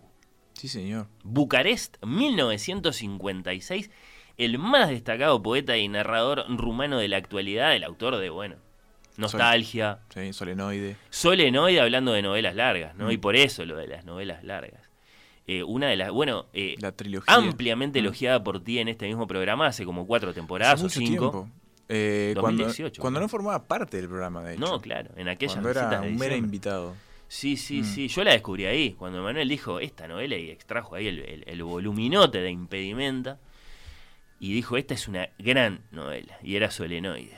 Sí, sí, sí, pues no es la única novela larga que ha escrito eh, Cartarescu, porque bueno, eh, Cartarescu es el autor de una ambiciosísima Mm. serie de novelas, un ambiciosísimo proyecto que se titula Segador. Eh, escribió estos libros entre 1996 y 2007 y son el ala izquierda del cuerpo y el ala derecha, porque esa trilogía tiene forma de mariposa mariposa. en la mente del autor y en la tapa eh, de los libros. Pero bueno, sí, el autor de, de Nostalgia, que es ese gran volumen de relatos, ahí está el Mm, ruletista, el ruletista. que también se publica por separado después de tan bueno que es. Está el Mendébil, está Los Gemelos. Eh, a mí me parece salvajísima y muy, muy atractiva. Lulú, Mm. una, una novela corta, bueno. Eh, y bueno, y así, ¿no? Y así. eh, Sí, un, un- una figura literaria que... mayor. Sí, que, y que en los últimos años, eso, ¿no? Ha entrado como e- en esta especie de mm, panteón casi perenne hasta que se lo den o hasta que se muera de, bueno, va a ganar el Nobel en algún momento. Sí, sí, sí, sí, sí, sí, sí. Este, Todo indica. todo indica que tarde o temprano le va a llegar. eh, y ha- hay un punto en el que siento que, bueno, eh, hasta el propio autor lo debe saber, ¿no? Y, y- y- y debe ser bastante extraño que saber que en algún momento tiene que, te, te tiene que tocar. Y más extraño si no te toca después, pero Eh, Pero- Podemos decir esto, se, se lo vamos a preguntar. se lo vamos a preguntar. Por sí. Obviamente vamos a tener que hablar del tema. Y sí, sí, sí, Este, mm, Y bueno, nada, yo estoy muy entusiasmado, Fernando, por, por encontrarme con este señor, que además, yo he visto muchas entrevistas de él, es un tipo muy cálido. Ah, sí. Es un tipo Ah, muy cálido. Yo- ¿Vos estás Eh, seguro? o al menos las entrevistas que yo he. Yo, he, Yo tengo un poco de miedo de que no sea el, el Onetti rumano. No, Eh, pero si no. aceptó venir es porque no, porque Onetti no hubiera aceptado jamás. Mira, es un hombre, es un hombre que comparte buena parte de su vida privada a través de Instagram, de sus viajes. Sí, sí, está bien. Ya con eso, sí. ya con Pero eso. es muy privado también, entonces no sé. eh, lo, lo hace, no, para mí que no lo hace él, lo hace. No, no, no lo hace él. Te das cuenta que lo hace él. Sí, Sí, sí, bueno. Eh, no, por lo que he visto es un, es un tipo muy, muy abierto. Hay que ver con qué lo invitamos. Largo, sí, sí, sí. ¿Con qué lo bueno, invitamos para que se desinhiba? Amante de Borges. como Sí, vos. sí, sí, sí, bueno, no, ni que hablar que tenemos temas. Mm. Eh, con este, nuestro invitado, repito, Mircea Cartarescu, qué lindo lo del Solís, se grita Paula, bueno, eh, está muy bien Paula, si, si vas, si no vas, no, no, no digas nada. Eh, la tardecita del sábado 30 de septiembre, desde la Zabala Muniz, desde la Gallera, en el Teatro Solís, un inmenso autor, el más grande de la lengua rumana actual, ampliamente traído a nuestro idioma en espléndidas ediciones por Impedimenta. Quienes conocen esos libros con sus bellísimas sobrecubiertas lo saben. Los que sabemos eh, de libros, Emanuel, como dijo el presidente, eh, tenemos claro que, que los libros de Impedimenta son los que valen. Bueno, eh, premiadísimo, traducido a decenas de idiomas, eh, firme candidato al Nobel, como venimos diciendo según las quinielas. Tiene 67 años, eh, visita Uruguay, por supuesto, por primera vez. Va a estar en Argentina, en Chile también. Eh, bueno, es- esperamos, sí, que sea una persona simpática porque queremos que sea una gran charla. Sí. Eh, esperamos grandes revelaciones literarias eh, de su palabra. Ah, hablaremos, sí, de novelas, de poesía, de sueños del, del Nobel. Hay algunos personajes eh, rumanos acerca de los que le, le quiero preguntar. No, me recibí, bueno. Eh, eh, y bueno, claro. Eh, Nicolai, sí, sí. Eh, Bueno, a ver, eh, el José Hernández de los rumanos, que es Mijaí Eminescu. Mm. Bueno, eh, a- acá está sonando George Enesco, que es el compositor nacional de los, de los rumanos. Obviamente, ya que apareció el nombre de Ceausescu, eh, él es un, es un autor que ha retratado con su óptica tan particular y tan onírica y tan fantástica los a años del comunismo. los años eh, más complicados del comunismo en Rumania. Sí, sí, sí, sí, sí. Este, Sobre todo, bueno, está muy presente en Solenoide, que creo, en mi opinión, es su mejor obra. Eh, pero sí, sí, está muy presente en su Le vamos a preguntar, ¿te quedaste corto con El Segador, más allá de que son tres libros? O sea, ¿no, no lograste el nivel de Solenoide? No, no le podemos preguntar eso, así, no, no, de ninguna manera. No, le vamos a preguntar por Emil Cioran, por Ionesco, que son rumanos que escribieron en francés. Eh, a mí me te- me interesa saber qué piensa de Tatiana Tibuliak, Sí, también. sí, sí, sí, otra figura. eh, de Nadia Comaneci, de George Hagi, el Maradona de los Cárpatos. Eh, a ver si se acuerda del Mundial de Estados Unidos. Eh, Mucho cosas. rumano ilustre. No, claro, por cierto que sí. No sé qué les parece. Entrevista a Mircea Cartarescu, el gran escritor rumano en Oír con los Ojos, el sábado 30 de septiembre desde el Solís. De 18 a 21 arrancamos con Emanuel y Pía. Eh, Pía dice que prometemos riña de gallos, ¿Mm? de alguna forma. Sí. ¿Y sí? Eh, sí, sí, yo creo que está bien. Yo creo que está bien. Bueno, un, un saludo para Juan, que pescó que Cartarescu iba a andar en la vuelta y nos preguntaba a nosotros, sin Ah. saber nada, si iba a pasar por Uruguay a ver si nosotros teníamos la información. Bueno, mirá qué, qué respuesta le estamos, Sí, sí. le estamos dando. Bueno, eh, La gira latinoamericana de Cartarescu es. Sí, sí, sí. No lo puedo creer, gritan por acá, mucho café, cine rumano y literatura, salud por este programa. Dice Martín que espero que nos acompañe también. Sí, ojalá vayan Eh, todos. habrá más invitados, ya les voy a contar. Así no, no quemo todo hoy. Y cerramos con el autor, sí, del ruletista de Solenoide. Eh, los estamos amenazando, me parece, con una gran fiesta. Y bueno, ahora es muy importante que digan eso, que quieren ir, que nos van a acompañar. Eh, trae para acá esos, esos tesoros de impedimenta que van a regalar. Sí, sí, sí. No, Reclámenlos. y hablando de Cartarescu, además, tenemos un gran privilegio porque, por lo que sé, viene horas a Uruguay. Sí, sí, sí, sí. Menos de un día, un día, Sí. redondeando. Sí, sí. Casi Sí. que pisa y vuela. Así que, y entrevista central en Oír con los ojos. Tienen que estar atentos, tienen que ir, es muy importante. Un beso muy grande para Agustina Amorosi y Sol Katner de Escaramuza, que son nuestras productoras asociadas en este precioso proyecto de programa especial. Eh, nos vemos ahí, Emanuel. por supuesto.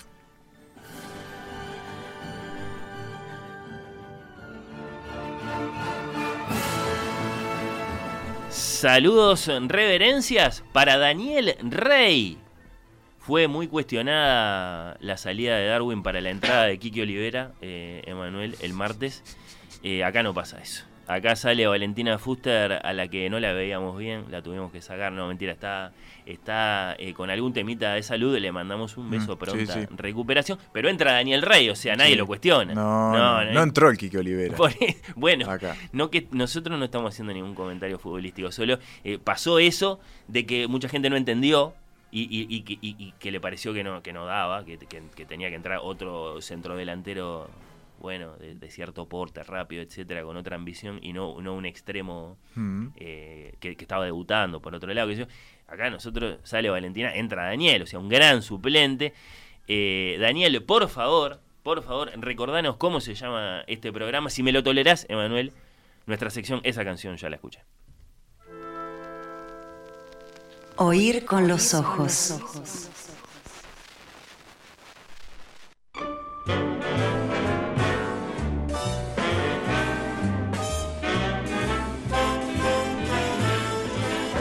It seems to me I've heard that song before. It's from an old familiar score. I know it well, that melody. Preguntan si se puede reservar lugar. Bueno, Eh, me gusta el entusiasmo. A mí me encanta, me Sí. emociona. No, vayan, vayan tranqui. Yo A creo que si va a quieren haber ir unos minutos antes, Sí. va a estar abierto desde 6 menos cuarto, supongo, 5 y media. El Solís forma fila. Para que, para que se vayan ubicando. Es cierto que por como es la Zabala Muniz, con gradas a los cuatro lados, Mm. van a querer elegir dónde sentarse Y bueno, sí. para, para, para verlo al señor escritor, no para, para vernos a nosotros, pero para ver a, Y sí, a Cartarescu, ¿qué te parece? Ah, para algún lado nuestra espalda va a tener que apuntar. Eh, sí, igual hay, hay- eso, eh, bueno, eh, Agustina y Sol son, que ver, son sí. muy buenas, Sí, van a lograr que seamos como Janos, que, que miremos para todos lados. Es impresionante lo que están eh, logrando con la preparación mm, de este, de este programa especial de Oír con los Ojos. Eh, así que no, vayan, vayan tranquilos, les vamos a insistir mucho a lo largo de estas eh, dos semanas hasta que llegue la 30 de septiembre. Bueno, em, Emanuel, porque un mundo sin películas ni series podría ser incluso peor que un fin de semana sin fútbol, como es este. Sí, por supuesto. Eh, te pedimos que nos expliques la huelga de actores eh, de Hollywood que se sumó a la de guionistas, porque ¿qué pasa si nos quedamos sin estrenos? Ya está pasando eso y si se Mm. prolonga esto. Se complica. Entonces tenemos la huelga del cine, Emanuel la va a explicar. Tenemos la huelga del fútbol, no las entendemos ninguna de las dos. Sobre todo, mira, el fútbol no es la, la que no termino de comprender. Eh, claro, bueno. eh, la de la pantalla la vamos a entender perfectamente después de escuchar a Emanuel. Eso es promesa. Se van Eso- a poder lucir esta noche en los asados. Garantizado. Van a No, poder hablar porque, de qué reclaman los porque actores. Aptra, no, no Sí. es Aptra, pero parecido. Sí, no, es Sagaftra. Ahí va, eso. Eh, y así, ¿no?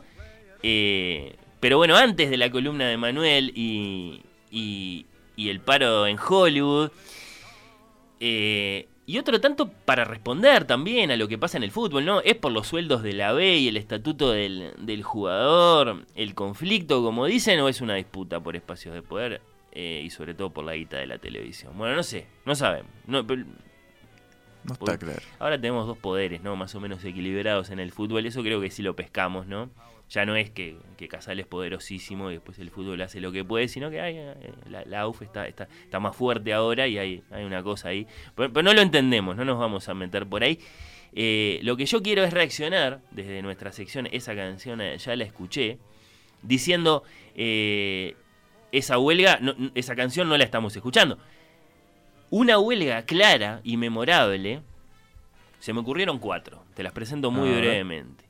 La que vemos en Ensayo de Orquesta, Proba de Orquesta, que es una gran película alegórica del género del falso documental, además, de 1978 de Federico Fellini, bastante audaz, ¿no? Un falso Sí. documental en 1978, yo no recuerdo de qué año es Selig de Woody Allen, pero me parece que es posterior. Eh, sí, década de los 80, ¿no? Entonces, eh, bueno, muy, muy, muy audaz ese, ese, ese falso documental que se manda Fellini. ¿La vieron?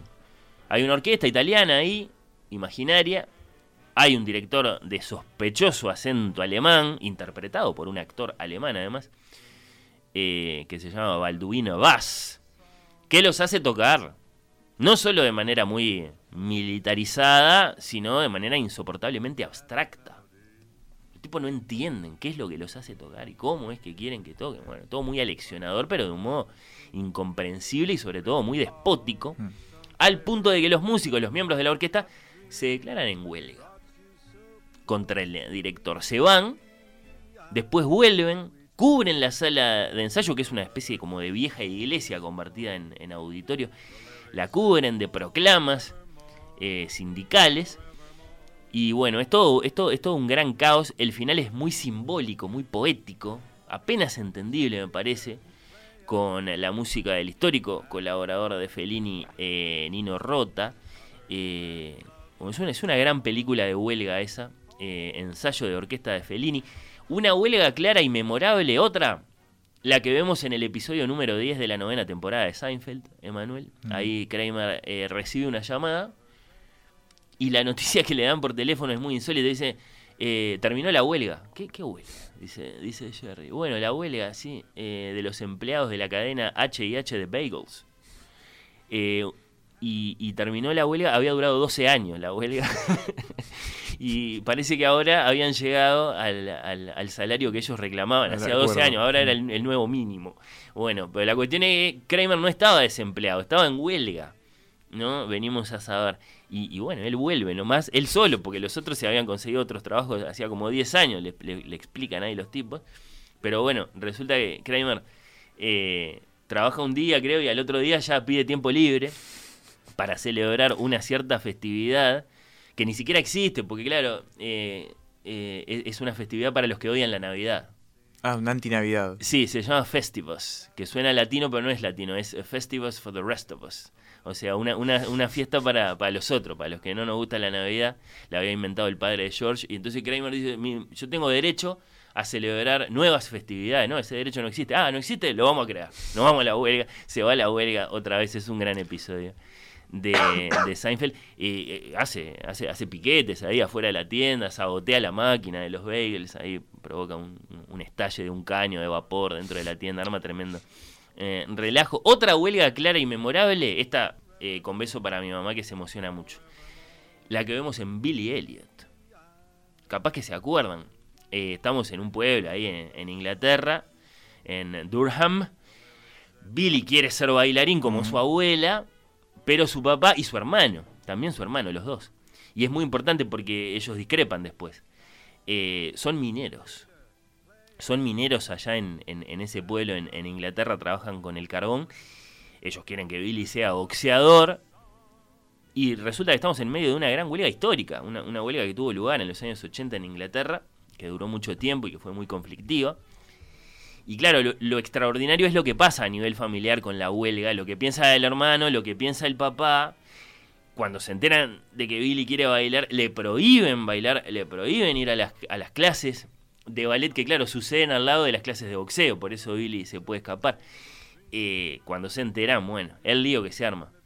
Pero bueno, eh, hay una escena muy patética y muy hermosa, por eso yo, y, a mi mamá le encanta, por eso la, me acordaba de eso y le mandaba un beso, cuando el papá toma una decisión muy difícil. Eh, para él, pero en favor del futuro de la carrera de su hijo, ¿no? Eh, y claro, hablando de mineros, la huelga más memorable que podemos considerar es la de Germinal, que es aquella novela de Emile Solá, que, que, se publicó en 1884, cuando el naturalismo era una cosa muy seria en la literatura, ¿no? Cuando había esa, esa ambición de contar las cosas tal cual eran. Solá es el máximo exponente del naturalismo en literatura y en Germinal escribió una gran novela de las relaciones laborales, ¿no? Transcurre hacia 1860 en un lugar ahí al norte de Francia, los protagonistas son dos hombres primero, después una numerosa familia, esto muy patético porque claro, hasta el guricito más chiquito de la familia va a trabajar a la mina. Hmm. Y el primero de estos hombres es uno que se llama Magé, eh, después está eh, Lantier, que es el, revulsivo, digamos. Bueno, ellos trabajan en lo único en lo que se puede trabajar en ese pueblo que se llama Monzú. Trabajan en la mina de carbón, ¿no? Eh, Meu, que supongo que se dice así, trabaja hace varios años y Lantier llega cuando comienza el libro. Él viene del sur, viene a trabajar en el ferrocarril. Lo echaron, no está muy claro por qué es que lo echaron del ferrocarril, que es ese otro gran símbolo de la revolución industrial. Eh, y bueno, pregunta, pide trabajo, ahí se emplea nomás en la mina. Y, bueno, y Solá empieza a, describir con mucho pavor para, sus lectores las condiciones de trabajo de estos muchachos, ¿no? Eh, es tremendo, les pagaban por cantidad de carbón extraído, ¿no? Por, por vagonetas llenadas, les pagaban muy poco, les daba para comer, eh, una vez al día, pongamos por caso, llevaban a sus hijos y claro, se daban cuenta de que mientras más hijos llevaban, más, eh, más, más, vagonetas podían llenar lo que significaba que esas familias crecían y crecían pensando en el trabajo, es, todo muy, muy, muy desolador. Eh, eh, eh, Meu, por ejemplo, llevaba a sus hijos y a su hija, Catalina, también a trabajar en la mina para tener más manos ¿no? y llenar más vagonetas, como, como mm. digo. Entonces, cuando su mujer, eh, que, que, siempre estaba embarazada, bueno, este, le decía, bueno, pero ¿qué, vamos a hacer? Y bueno, necesitamos más manos, era la respuesta, ¿no? más manos para extraer carbón. Eh, y bueno, yo qué sé, así, eh, otros tantos problemas, los, apuntalamientos son un, problema muy serio porque claro, eh, son, son muy precarios para, para abaratar costos y eso significaba accidentes todo el tiempo. Accidentes. Eh, derrumbes. Exacto, sí, sí, sí. Eh, y, y, bueno, y, mineros aplastados mm. todos los días o poco menos, ¿no? Para no hablar de las enfermedades que contraían y de otras imágenes así, eh, igual de felices, presentadas por Sola a lo largo de este gran libro. La historia de la novela después es la historia de la huelga, justamente, que, que, estos mineros se deciden iniciar al empuje de Etienne, que tiene ideas revolucionarias, ideas socialistas, él viene de trabajar en el ferrocarril, había habido alguna revuelta por ese lado, él tiene experiencia, él los agita un poco, entre todos deciden ir a la huelga, anda un anarquista ruso por ahí también que no está muy de acuerdo con el asunto de la huelga, que tiene como otra mirada de las cosas. Y dice, huelga no, acá hay que prender todo fuego. Bueno, eh, son muy interesantes las discusiones en el, libro, ¿no? los debates políticos, los debates sindicales en ese sentido. Comienza la huelga, el autor, bueno, este, nos dice a partir de ahora el libro eh, es más conflictivo que, que, todo lo, que todo lo que les conté hasta ahora, ¿no? Y bueno, vos te preguntás como lector si la medida puede servir para algo, ¿no? En ese contexto. Y la respuesta es que no. Por supuesto que no, de ninguna manera. No, no, había las leyes que hay ahora. Los propietarios de la mina traen empleados de otros lugares, de Bélgica, qué sé yo, de otros países limítrofes, y la mina continúa con su actividad normal sin ningún problema. Hay una gran derrota, de hecho, para, para, los, para los mineros, no, no, no, no les spoileo nada, pero hay una lucecita que está en el título, ¿no? El libro se llama, dije, Germinal. Y eso es porque para Solá eh, ese intento de cambiar las cosas eh, llevan, digamos, que, llevan adelante estos, estos mineros eh, aunque frustrado en sí mismo, podía ser suficientemente inspirador, ¿no? Podía Mm. ser la semilla de otros intentos que vendrían después y que quizás con fuerzas eh, renovadas podían tener mejor suerte, como el de los guionistas y, actores, actores. de Hollywood, que acá... fue una semilla para ellos. y bueno, vamos a ver qué logran, ¿no? Sí. No, Fácil no está. No está fácil. No está fácil, ya nos vas a contar. Eh, Emanuel, ¿con qué música vamos a saludar estas otras huelgas que sí las entendemos y que sí nos conmueven mucho? Eh, mientras esperamos a ver qué pasa con la del fútbol, a ver qué pasa con la de la pantalla, las películas, las eh, series allá en Hollywood. ¿Con qué música? Y bueno, con una canción eh, evidentemente eh, inspirada por Solá. Eh, es una canción minera, es una canción minera, podría estar inspirada también por, por Billy Elliot, que también sucede en parte en una mina, una mina de carbón. Canta el maravilloso Jorge Vidal. La letra no, no habla tanto de minas de carbón, parece hablar más bien eh, de una mujer, pero es, es solo para confundir a la patronal. La mina del Ford.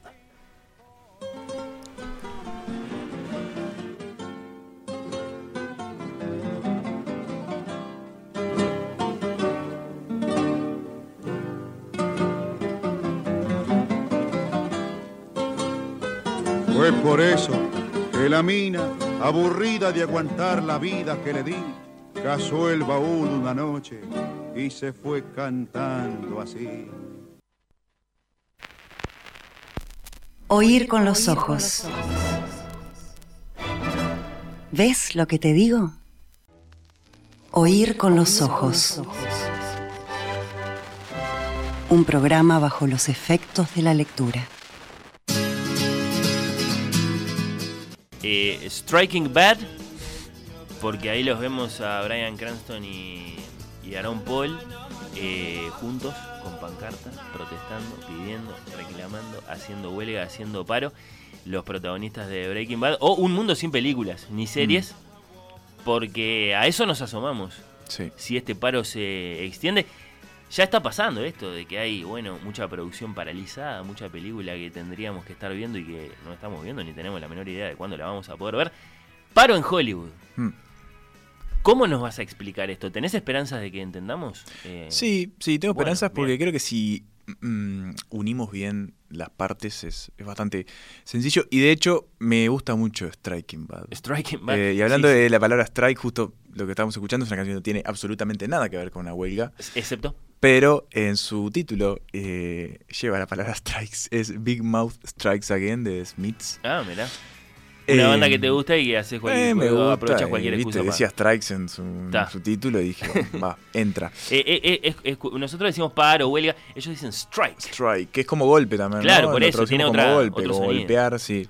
Eh, Este, pero sí, bueno, sí. mm, para poder ordenar un poco esto, pensé, bueno, eh, ordenémoslo por cinco preguntas. Cinco Bien. preguntas para entender por qué en Hollywood están de paro, por qué habrían de hacer una huelga en Hollywood, ¿no? Una de esas preguntas es, ¿qué tiene que ver la inteligencia artificial con esto? Porque esa es una de las partes que Sí. menos entendemos. ¿Cómo eh, contra la inteligencia artificial? Eh, es, es- es- es con ellos que tienen las reuniones tripartitas, con robots? ¿Lo- ¿Los ayudáis así? La cosa? No, no entendemos. No, no, no, no. Eso está dentro de la segunda pregunta, que es ¿qué reclama esta gente? ah, bueno, está bien. Y, pero la primera básicamente es, ¿qué está pasando? Para empezar, creo que lo que hay que dejar en Sí, claro sí, es qué sí, es lo que está pasando ahora en Hollywood, ¿no? Eh, Y- hay paro de guionistas hace tiempo, de actores Sí. hace menos tiempo, pero ya se- se sumó y pasaron algunas eh, semanas y eso significa que Hollywood está Sí, paralizado. paralizado totalmente, o no totalmente, pero en buena parte sí, ya vamos a explicar por qué algunos trabajan y algunos no.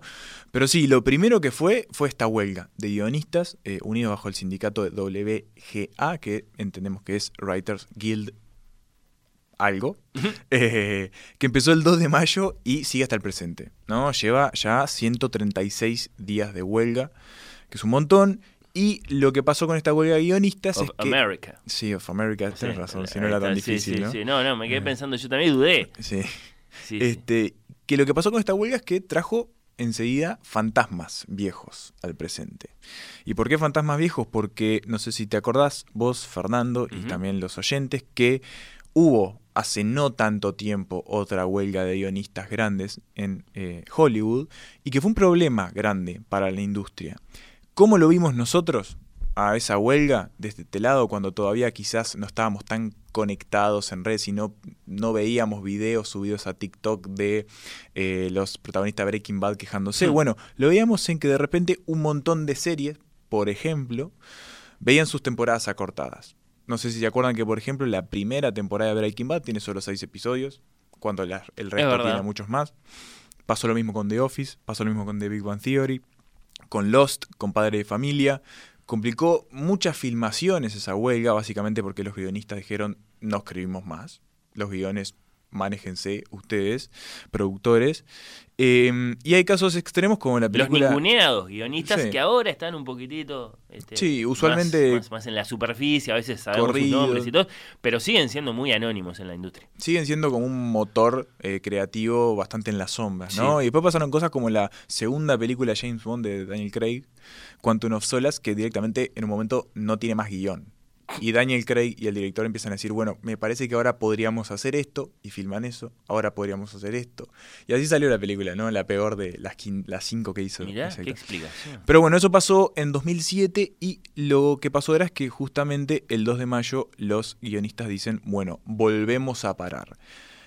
El sindicato de guionistas es grande, eh, pero no es tan gigantesco como otros de la industria que ya vamos a hablar. Eh, tiene unos 12.000 miembros. Muchos de ellos obviamente son guionistas respetados, pero en su mayoría son guionistas que trabajan en lo que se llaman Writer's Room, o sea, sala de escritura, que es básicamente aquellos eh, guionistas que se dedican a acomodar guiones, digamos, ¿no? O sea, hay un guion que tiene ciertos problemas, lo mandan al Writer's Room y lo que hacen entre cinco guionistas es, bueno, ¿cómo podemos acomodar esto para que, para que salga un poco mejor, ¿no? Personas que están obviamente muy eh, sub eh, pagas, Sí, ¿no? sí, sí, Eh, que trabajan muchísimas horas y que, bueno, esto, no tienen a veces el reconocimiento que deberían tener por lo importante que es su trabajo. también. Así que no son los guionistas clase A.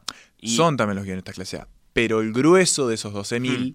son, bueno, laburantes del, guion- del- Ahí del guion, ¿no? Y los miran a los otros y les dicen que están en el lado carnero de la vida. Y como bueno, hay que- Daniel Buquet a, Y lo, a Fito García. y lo que pasó es que, obviamente, ya la huelga de guionistas había empezado a, a complicar las cosas. Fue que el 13 de julio se sumó el sindicato de actores de cine y televisión, reunido bajo las siglas de SAG-AFTRA, que quizás lo hayan escuchado por ahí. Y la cosa ahí se puso complicada. ¿Por qué? Porque a diferencia del sindicato de eh, guionistas, que sí es grande y sí puede paralizar las cosas, la suma del sindicato de actores es muy pesada porque es un sindicato muy poderoso. O sea, tiene más de 160.000 miembros que se reparten en actores de muy alto perfil Claro, exacto, eso es muy importante, ¿no? y de actores, obviamente, de nuevo, laburantes de la actuación, que, que sí tienen el poder de que hacer sí ruido. tienen poder de hacer ruido, tienen poderes de negociación muy fuerte, Exacto. en muchos casos son también productores ellos mismos, hay actores con muchísimo dinero y poder en Hollywood. Eh, y, y lo que pasó, bueno, fue que todos estos profesionales se unieron a- al paro de los guionistas y pasó algo que no pasaba desde, hace, desde los años 60, que fue la última huelga de estos dos sindicatos unidos, que de verdad complicó mucho las cosas en Hollywood. Entonces, para hablar de estos fantasmas pasados, la suma de los actores ahí sí que paralizó mucho las cosas y ahora enseguida ya, ya, ya vamos a ver qué es lo que reclaman y sobre todo qué es lo que impide esta huelga, ¿no? Pero ¿dónde te tenés que detener antes? Me tengo que detener en que también hubo otra huelga simultánea. Ah, enseguida, luego de que los actores Que no es la del se sumaran, no, y es que también se sumaron los directores a hacer una huelga. Dijeron, nosotros también nos vamos a- al paro. La cuestión es que los directores en tres días resolvieron y Ah. solucionaron los temas. Esa y fue muy fugaz. fue una, una micro huelga de unos días que, que, bueno, fue como un pequeño condimento para, Claro, por otro lado, están medio escasani de guiones los directores y, y sobre todo de, de- de gente que actúa en sus películas. Entonces, Así que sí. no están en huelga, pero tampoco es que están muy ocupados. No, arreglaron bastante rápido sus, sus reclamos y, y bueno. Em, lo que pasó con la huelga, obviamente, es que es un paro laboral histórico y detuvo, por ejemplo, la producción, el rodaje y promoción de muchas series y películas, tanto dentro de Estados Unidos como, como fuera también. Afecta a salas de cines, a canales de televisión, porque tampoco se pueden filmar, por ejemplo, los talk shows y todo ese tipo de cosas. Claro. Eh, y también a otros sectores que están involucrados en todo lo que tiene que ver con el cine, ¿no? Por ejemplo, la iluminación, el vestuario, el catering, el transporte, un montón de rubros que dependen del cine en una industria que mueve muchísimo dinero como Hollywood, que también quedan parados, porque no hay nada para hacer. Entonces, eh, lo que pasó enseguida fue que se generó una suerte de guerra cruzada. O sea, los estudios, que es a los que se les reclama las medidas que ya vamos a ver, se ag- agrupados en la Alianza de Productores de Cine y Televisión, acusan enseguida al sindicato de haber elegido un camino que va a llevar a miles de personas vinculadas con la industria a dificultades económicas eh, y bueno, ya empiezan a tirarle de a poco el discurso y el fardo se lo empiezan a tirar a obviamente los actores y los guionistas diciéndole ustedes son los, la responsables decisión de parar. de eh, todo lo que venga ahora y se ha generado ahí una suerte de enemistad o rispideces eh, que bueno, van a ser de compleja resolución. Así que guionistas y actores de un lado y Mm. del otro los estudios. Esa lista es interesante también Sí. considerarla porque ya no es que hablamos solo de Universal. No. Hay que hablar, por ejemplo, de Netflix o de Amazon. Exactamente, los estudios ya no son los clásicos, sino que hoy en día en esta, digamos, unión de, de estudios entre el- a, a los que se enfrentan los actores y los guionistas están Netflix, Amazon, Apple, Paramount, Disney, Sony, Warner y Universal. Claro. Eh, todos ellos en algún punto nuclean toda la gran producción industrial, comercial que hoy tiene Hollywood. Ahí se suman las grandes pantallas de las salas de cine y, por supuesto, las plataformas. Pero bueno, ¿qué, qué reclama esta gente, no? Sí, sí, claro. Ahora Sabemos que a que- pero... ver- a ver quién tiene razón. Yo voy a tomar eh, partido Sí. acá escuchándote. Bueno, para empezar, hay que pensar que, que los cambios tecnológicos eh, siempre traen como ciertas dudas de, de qué va a pasar con las profesiones, ¿no? O sea, en el periodismo lo estamos viendo, qué va a pasar con la inteligencia artificial, con el periodismo, qué va a pasar con un montón de cosas, ¿no? La huelga del 2007, por ejemplo, la que mencionábamos, estuvo impulsada, este, sobre todo en ese momento, por lo que estaba pasando en el mercado doméstico, con el DVD. Eh, y sobre todo con cómo se paliaba cierta pérdida de los derechos de imagen a partir de las reproducciones de esos DVD en las casas de cada uno. ¿no? O sea, ¿qué pasa con los derechos de imagen cuando hay un DVD que se reproduce infinitas veces? Obviamente el DVD ya no es algo que a nosotros nos importe. Y entonces el reclamo ahora es por dos cosas puntuales. La primera es la inteligencia artificial y la otra es por algo llamado residuales o también podemos decirle, si quieren, derechos de imagen. Pero vamos primero con, con la inteligencia artificial. Que esto fue como un, un reclamo, es, es un reclamo quizás más fácil de entender que los de los residuales porque, bueno, lo estamos viendo en todas las aristas de la sociedad, ¿no? O sea, tanto es- actores como escritores están demandando garantías para regular el uso de la inteligencia artificial en la industria, ¿no? O sea, ellos dicen que emplear tecnologías para escribir una historia o para reemplazar actores mediante el uso del deepfake, Mm. la posibilidad de replicar el físico, la voz, ¿no? el movimiento de una persona, permitiría en este sentido a las grandes productoras prescindir de los servicios de seres humanos en la creación de contenido. Que, bueno, no es algo loco, no es algo loco de pensar, ya, ya están apareciendo ejemplos con películas donde tienen, no sé, un actor resucitado. Las últimas de Star Wars tienen a la princesa Leia, Carrie Fisher está muerta. Eh, entonces, Lo están haciendo. Ya eso está pasando. pasando, ellos lo están viendo. A ver, la, la inteligencia artificial le está trayendo estos desafíos en, en muchas áreas de la creación. O sea, lo estamos viendo con, con infinidad de libros escritos por inteligencia artificial y ChatGPT en Amazon a la Hmm. venta, ¿no? Eh, bueno, y en el cine está pasando. Y bueno, después tenés gente como, por ejemplo, Charlie Kaufman, guionista, director muy importante, eh, que está llamando está denominando esta crisis de la o estas demandas como una lucha contra el fin de la creatividad humana. Así lo, lo, lo, lo pone en palabras él. Entonces, por un lado está esta, esta, este reclamo. Frenemos a la inteligencia artificial porque nos va a sacar el laburo, básicamente. ¿eh? ¿no? Es como un temor clásico, si se quiere. Que como- se regule, que Mm. impida eh, el reemplazo de, Sí, es una reacción bastante de los común, ¿no? Cuando aparecen estas tecnologías, Sí, sí, o sea, sí. Evidentemente es, es- es algo que, que se va a ir adaptando, pero bueno, los guionistas y, y- y actores piden que haya una regulación de esto, ¿no? Sobre todo los guionistas Exacto, están... Que se, que se legisle al respecto. Los guionistas están como muy alertas con esto porque, porque bueno, está esta posibilidad de un guion sea producido por una inteligencia. Después está la discusión de si eso es eh, eh, creativamente o artísticamente valorable. Pero bueno, no sabemos Hmm. los alcances que puede tener esta ahora la, la inteligencia artificial. Pelearse contra eso, tratar de frenar ese tipo de cosas, eh, siempre parece mala idea, ¿no? Ujú, sí. Eh, Sí, sí, porque sí. eh, en, en principio esas cosas no, no, no, no se pueden No. frenar, no, no se les puede ganar. Pero bueno, allá están, entonces los guionistas, los Sí. actores. Y después tenemos la otra, la otra pata de Sí. las demandas, que es esto que mencionamos de los residuales o derechos de autor, de derechos de imagen, perdón, de autor no. Eh, ¿Y qué son estos residuales? No? Son, bueno, son regalías que los actores y los escritores reciben de los canales de televisión, por ejemplo, por la transmisión de las películas y series que existen porque ellos trabajaron en ellas, ¿no? O sea, vos protagonizas una película, se emite en un canal de televisión, a vos te llega un porcentaje ínfimo seguramente, pero te llega algo.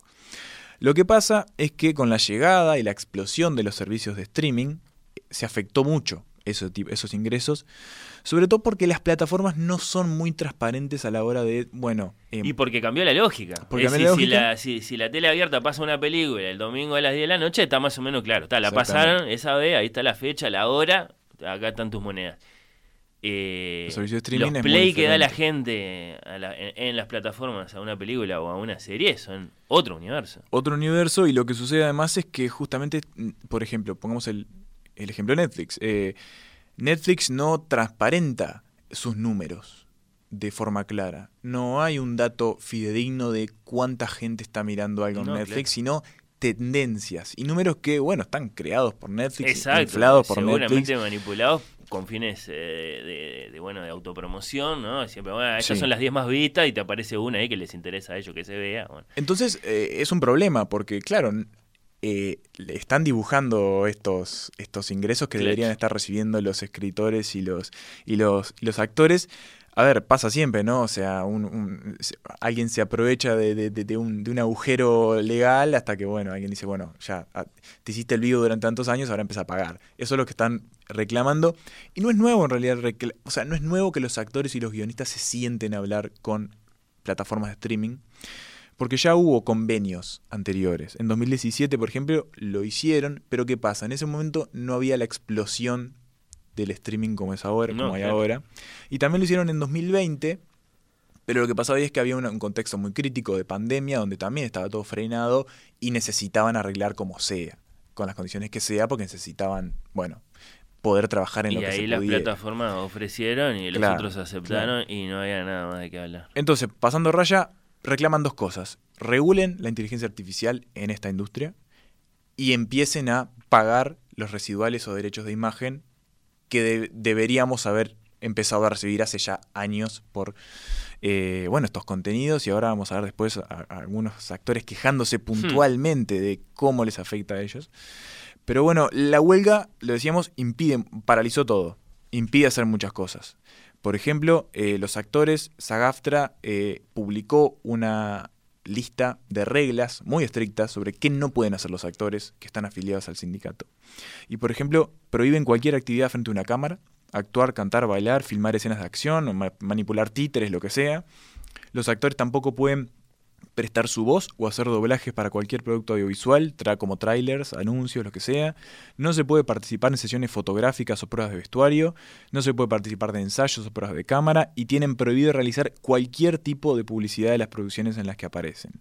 De hecho, si ustedes empiezan a escuchar podcasts de entrevistas a actores o lo que sea, donde hablen de películas y se hayan publicado después de que comenzó la huelga, siempre va a haber una aclaración diciendo de que esa entrevista se hizo antes de que empezara la huelga porque no pueden estar haciendo promoción de las películas. Claro, porque aceptamos como muy natural y, y bueno, eh, vos, Emanuel, que te dedicas al eh, periodismo cultural, eh, lo sabés vivencialmente, que, que por ejemplo, un, un actor hable de una película en la que actuó y le dé para adelante, no, esto fue, un gran trabajo, no sé, y de ese modo invite a ir a ver la película, y sin embargo eso, digamos, no, no es tan natural, es, es- es como una articulación que tiene su trabajo, Sí. hacer la promoción de esa película Sí, por supuesto. en la que actuó. Se puede trazar ese límite, lo están haciendo eh, y, no, y no, hacen promo- no hacen promoción. No, y eso afecta, por ejemplo, eh, a los festivales de cine. Hace poco terminó Venecia, uno de los festivales, uno de los tres festivales más importantes de todos, junto con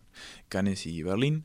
Eh, y en Venecia prácticamente la presencia de los actores de Hollywood, porque recordemos que esto es una huelga no del cine, sino de Hollywood. En Europa sigue todo tranquilo, filman, no hay problemas. Otros gremios. Sí, pero en, los actores de Hollywood no fueron a Venecia con sus películas. Los que fueron, y ahora vamos a ver unas pequeñas salvedades, eh, estaban habilitados por el sindicato para ir por determinadas cosas.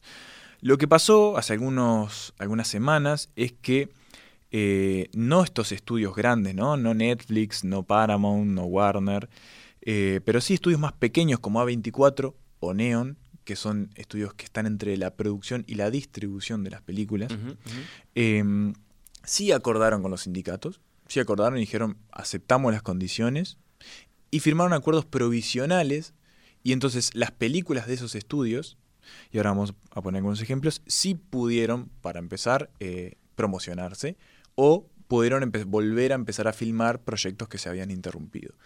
Eh, un caso puntual, Ferrari, la nueva película de Michael Mann. Michael Mann, un director muy grande, ¿no? Que vuelve después de mucho tiempo. Muy asociado a la acción. Sí, con una, con una película biográfica sobre Enzo Ferrari, protagonizada por Adam Driver, una película grande, no sabemos cómo se va a estrenar, pero era un plato fuerte de Venecia, es de este estudio de distribución Neon, eh, firmó y Adam Driver fue a Venecia, habló sobre la película, la promocionó, se sacó fotos y habló de la huelga también, obviamente, ¿no? Este, porque lo que tenemos son muchas voces en este contexto, ¿no? Voces de héroes, voces de villanos. eh, y ahí aparece, por ejemplo, una Fran Drescher, Bueno, la, niñera, ha tenido muchísima notoriedad. Sí, Eh, presidenta claro, del sindicato como la de gran actores. vocera Mm. de los actores. ¿Sabes? Dato curioso, ¿sabes quién era el presidente del sindicato de actores en los 60, en la otra gran huelga de Hollywood? Marlon Brando. No. Ronald Reagan. Ah, claro. Ronald Reagan eh, era, el era el Fran Drescher de, de la última gran huelga, este, porque recuerden, el actor antes de convertirse en presidente de, de Estados Unidos. Por eso es que se dice, bueno, Fran, está Mm. el paso. Y bueno, Está pero el paso. Fran, por ejemplo, algunas de las cosas que ha dicho, ¿no? Lo que está ocurriendo acá es importante porque está pasando en todos los campos del trabajo. Es un momento histórico, es el momento de la verdad. Si no nos ponemos exigentes, estaremos en peligro de ser re- reemplazados por las máquinas, apuntando directamente a la inteligencia artificial ahí ella, ¿no? Pero bueno, tenemos otras voces. Si te parece, Fernando, escuchamos a Sí, algunas. por otro lado, Sebastián dice eh, muy bien la elección eh, musical eh, de Emanuel con los Smiths y con, eh, como es Big Mouth Strikes Again, Exactamente. porque esa es Thatcher, dice, sí, sí, dice sí, en Sebastián. realidad sí. Y, y de lo que se está hablando precisamente eh, es, es, es, es- es- es de, de una de las huelgas contra las que bueno peleó eh, la dama de hierro. Así que bien, dice Sebastián. Mm. Bien, Bien, bien. buenísimo. Bien la, la, la elección. O sea que Big Mouth, la, la, la bocona era Thatcher, mirá vos, claro. Qué interesante, sí, sí, bueno, sí, sí, sí. Eh, escuchemos voces, por Sí, favor, vos porque dijiste- son voces muy famosas. Sí, vos dijiste que le podíamos decir eh, Striking eh, Bad. Striking Bad, y de hecho vamos a escuchar a los dos protagonistas, a Walter White y Jesse Pinkman, porque seguro han visto por ahí fotos en las redes de actores de alto perfil con el cartel de la huelga, haciendo piquetes en frente de los estudios, en las casas de Nueva York. Se han sumado muchos actores de alto perfil.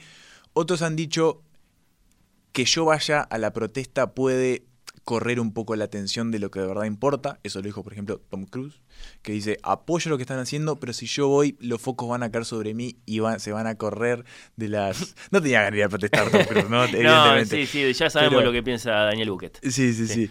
Pero, pero bueno, vamos a escuchar entonces a Brian Cranston hablando sobre la inteligencia artificial. Está en inglés, pero bueno, ya Lo lo, traducimos. Sí, sí.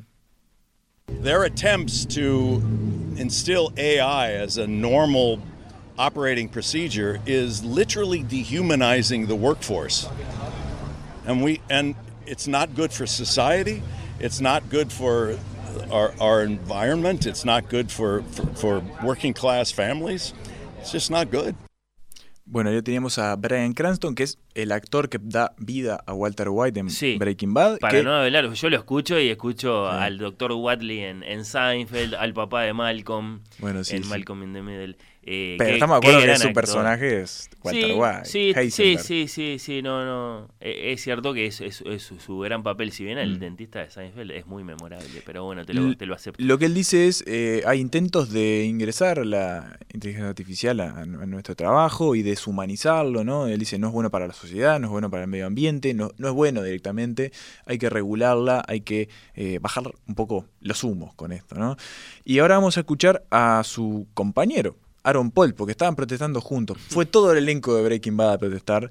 Eh, y Aaron Paul se va a referir en este caso, Aaron Paul es Jesse Pinkman, ¿no? Sí, para, sí, para sí. quienes hayan seguido, seguido la serie. También memorable personaje, en su caso, Sí. el papel de su carrera, Sí, por supuesto, joven evidentemente. actor. Él va a hablar justamente de la otra pata del reclamo, ¿no? De los residuales.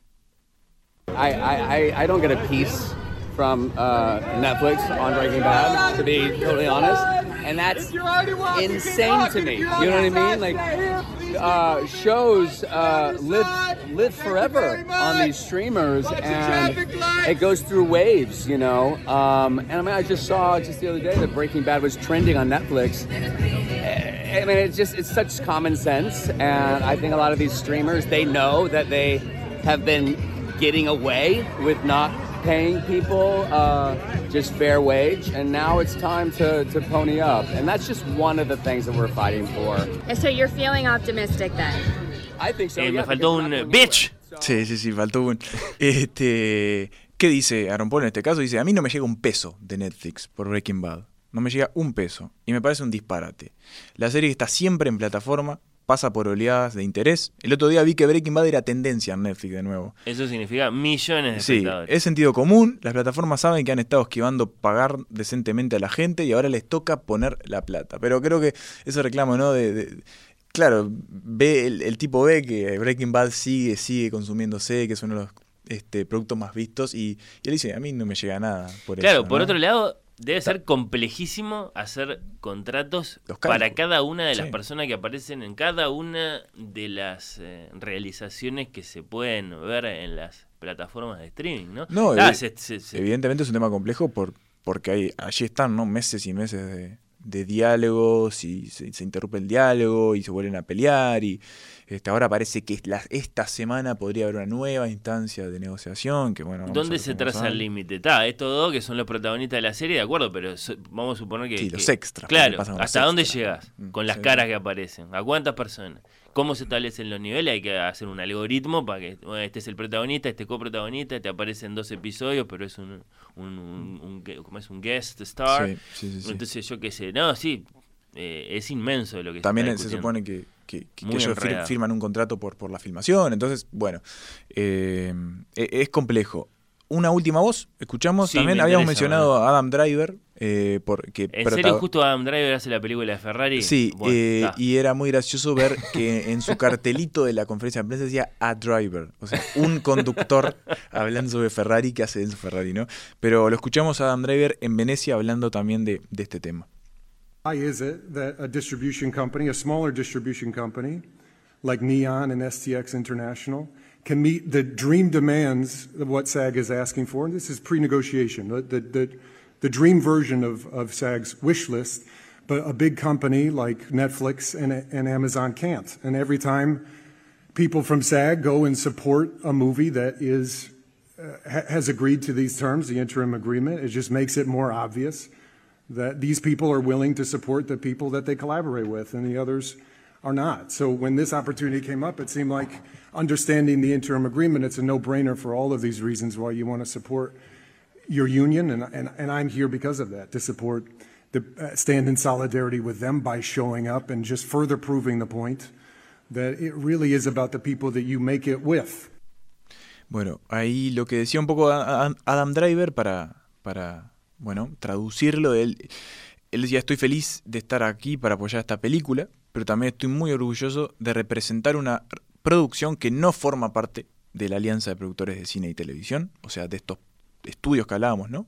Y de promover el liderazgo de la SAG, del SAG-AFTRA, ¿no? El Sindicato de Actores. Eh, y él dice, ¿por qué si una empresa de distribución más pequeña, como esta, como Neon, eh, puede filmar, puede firmar para satisfacer las, demandas del sindicato, las grandes compañías como Netflix y Amazon no pueden hacerlo? Y él habla ahí con un poco de poca voluntad en realidad, ¿no? Más que Pero claro, de- esta película va a ir a las salas. esta película va a ir a las salas, sí. o- No se está hablando de plataformas. No, no, no, pero, pero bueno, pero lo que quiere decir acá es que como una empresa más pequeña, ¿no? Este sí puede. eh, no, pero evidentemente después las películas, la segunda vía de las películas es la plataforma. y Evidentemente Ferrari en algún momento va a aterrizar. En Y bueno, ahí habrá que firmar nuevos derechos de, reproducción. Sí, sí, sí. Pero este Bueno, No, y el estudio chico viene ahí. Sí, el sí, estudio sí, chico bien. aprovechando, no sabíamos que existía, ahora sabemos que existe. Bien ahí, viene ese paso adelante. hay, hay villanos en esta historia, obviamente, ¿no? Y bueno, sí, Juan Tenemos, Netflix. por ejemplo, sí, que es este Ted Sarandos. Claro, sí, sí, sí. Eh, Bob Iger, CEO de Disney, ha dicho mucha cosa. Ha dicho, por ejemplo, que son medidas, medidas imprácticas y dañinas para una industria que se está recuperando de la pandemia. O sea, le está Ah, tirando. dale. Por favor, no me. 2021 sí, fue sí, eso. Sí, sí, sí. Eh, David Zaslav, que es un personaje nuevo pero bastante siniestro, que es el CEO de Warner. Mirá, Este, mirá, mirá, mirá. Para poner números, ¿no? Warner está perdiendo en este momento por la huelga entre 300 y 500 millones eh, de dólares por esta deuda, por esta, por esta huelga. Y después un villano de último momento rarísimo que apareció abajo de la alfombra, que es Drew Barrymore, Mirá. que dijo, me cansé de la huelga, vuelvo a firmar mi late night show, The Drew Barrymore Show. Y dijo, eh, voy a corta. Voy a respetarlo, eh, determinadas reglas, pero hay que volver a firmar, tocar, la gente tiene que comer, tiene que laburar, así que me pongo a firmar. Y bueno, rompió ya la abuela. la están acusando de carnera, ¿Y obviamente. sí? Sí, sí. Este, O sea que Drew Barrymore tiene ahí un, tiene un, un, sí, show de entrevistas. The Drew Barrymore Y ella se sienta ahí en el escritorio y todo. mirá, nunca lo- sí, sí. Este, no, acá no, no, no llega Jimmy Fallon, que ahora, bueno, no es el mejor momento de Jimmy Fallon, Mm. Jimmy Kimmel, en fin.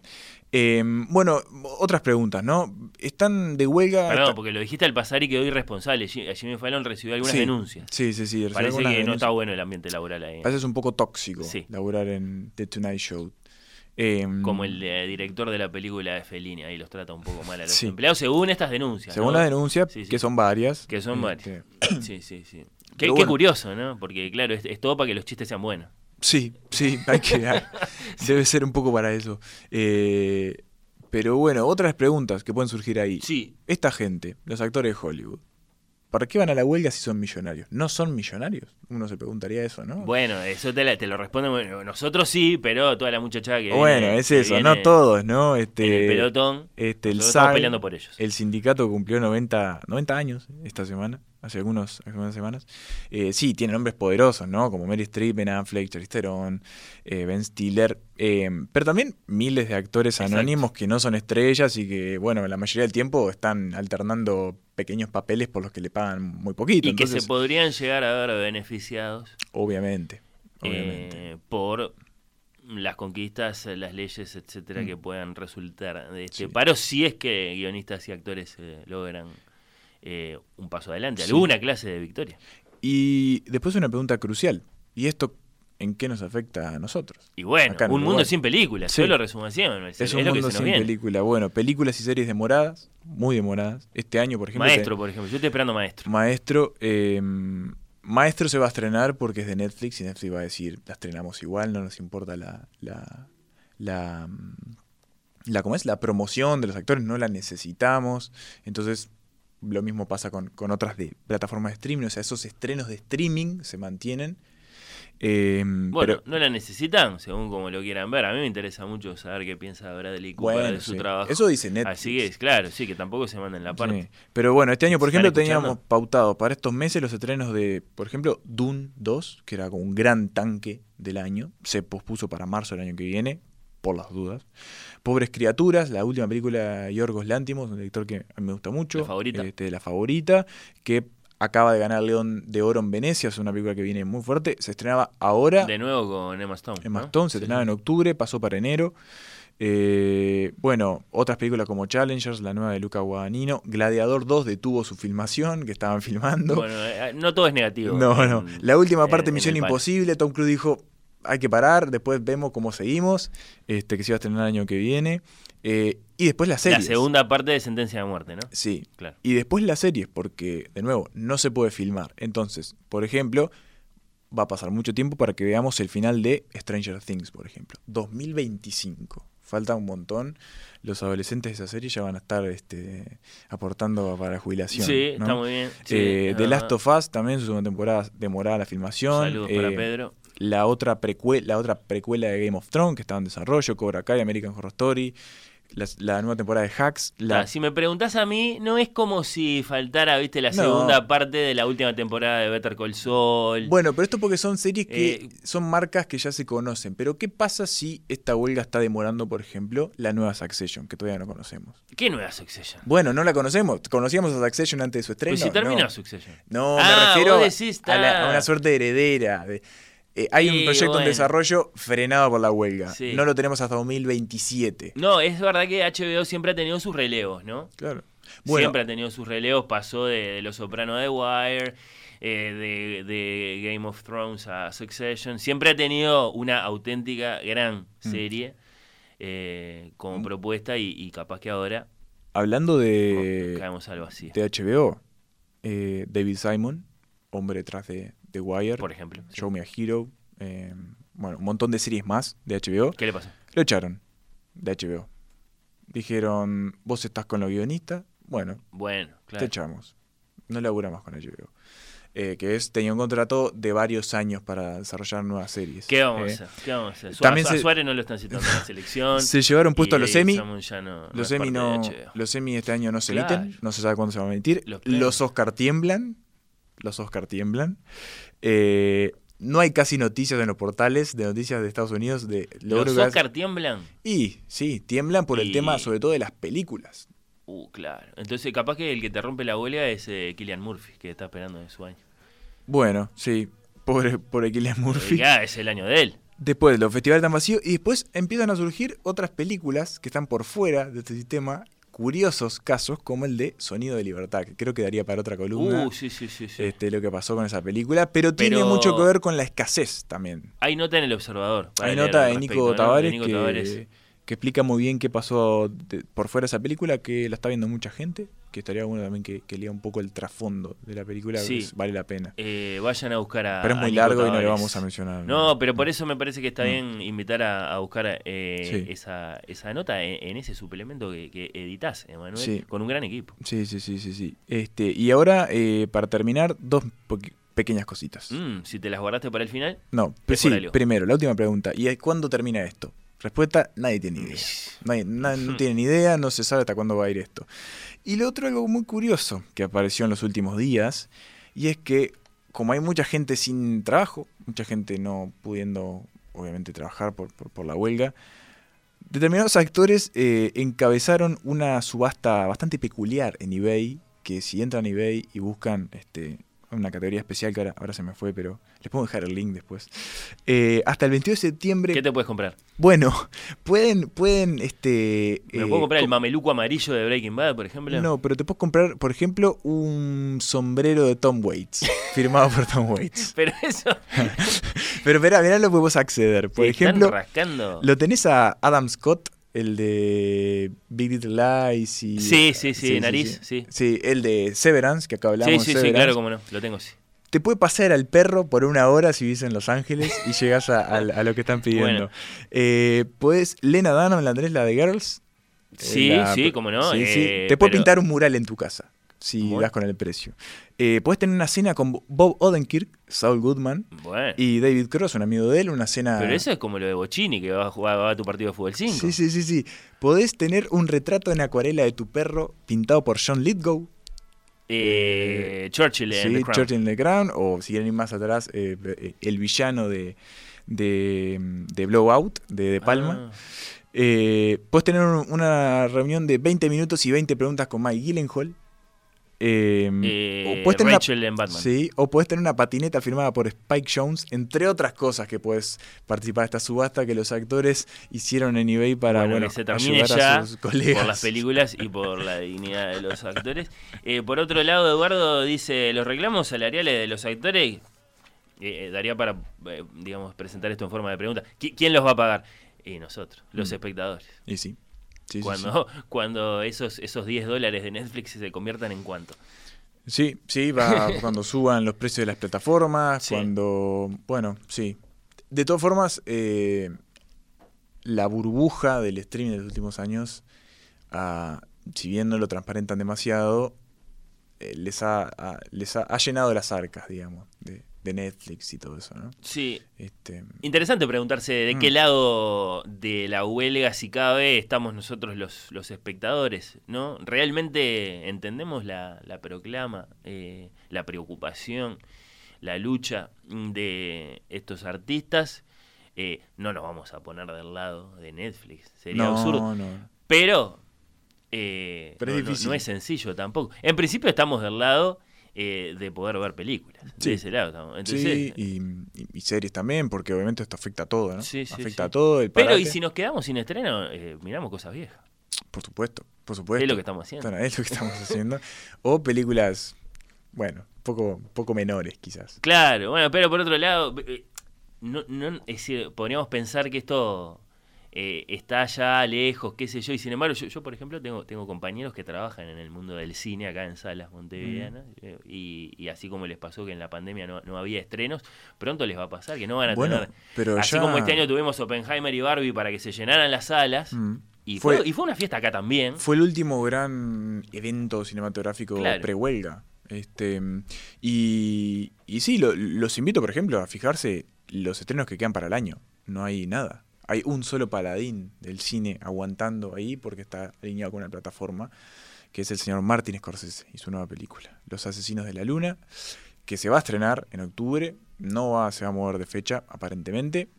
Este, pero bueno, eh, es lo único que hay. Vi que compartiste una etapa del Time Mm. eh, con Martín. Que eh, parecía que se había muerto. y- bueno, no, una etapa así muy, muy claro, como muy abstracta. Mm. Pero no, supo- suponemos que hay una gran nota ahí, ¿no? Sí, no la pude leer. Ya, ya nos enteraremos. Mm. Sí, sí, sí, pero la espero con muchas ganas. Eh, nunca tuvo un muy buen concepto de Netflix Martin Scorsese. No, no, no. Eh, pese a que ahí está The Irishman. Pese a que le financiaron de Irishman, Sí, sí, Y ahora se fue con Apple, ¿no? Emanuele Bremerman, eh, muchas gracias. Quedó medianamente claro. Esclarecedora. Pero sí, claro que Bueno. sí, sí, sí, muy esclarecedora. Eh, columna tuya a propósito del paro, la huelga de Estamos de acuerdo que- en Hollywood. Estamos de acuerdo que la de fútbol es más complicada. La de fútbol es más inentendible, Sí. eso seguro, y sobre todo no, no, no, no parece estar tan transparentada, me parece, No, a la curiosidad de los aficionados, eh, porque nos dicen que es por una cosa, pero sospechamos que es por otra, que se están peleando, y, y bueno, y mientras tanto, eh, no, no, no tenemos partidos para ver, lo cual no necesariamente es malo. No, miremos partidos viejos, Sí, como las películas. o a- claro, exacto, sí, sí, sí. Eh, acá estamos nosotros, haciendo oír con los ojos. Quedan algunos minutos más antes de que se venga partido clásico.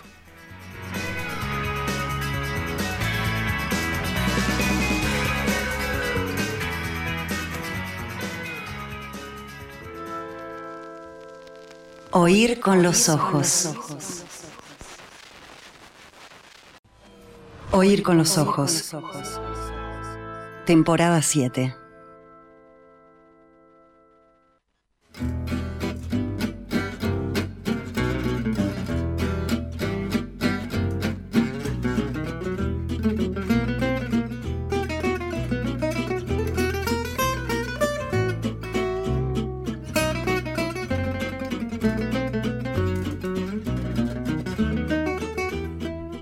Gracias a todos los que se están comunicando con el programa desde que arrancó a lo largo de todo este rato. Me voy a quedar con el mensaje de Diego, que es amabilísimo. Hola Fernando, lamentablemente no pude escuchar en vivo el programa especial sobre Napoleón. Por suerte lo escuché después. En la web de la radio, excelente, felicitaciones a ti, al invitado.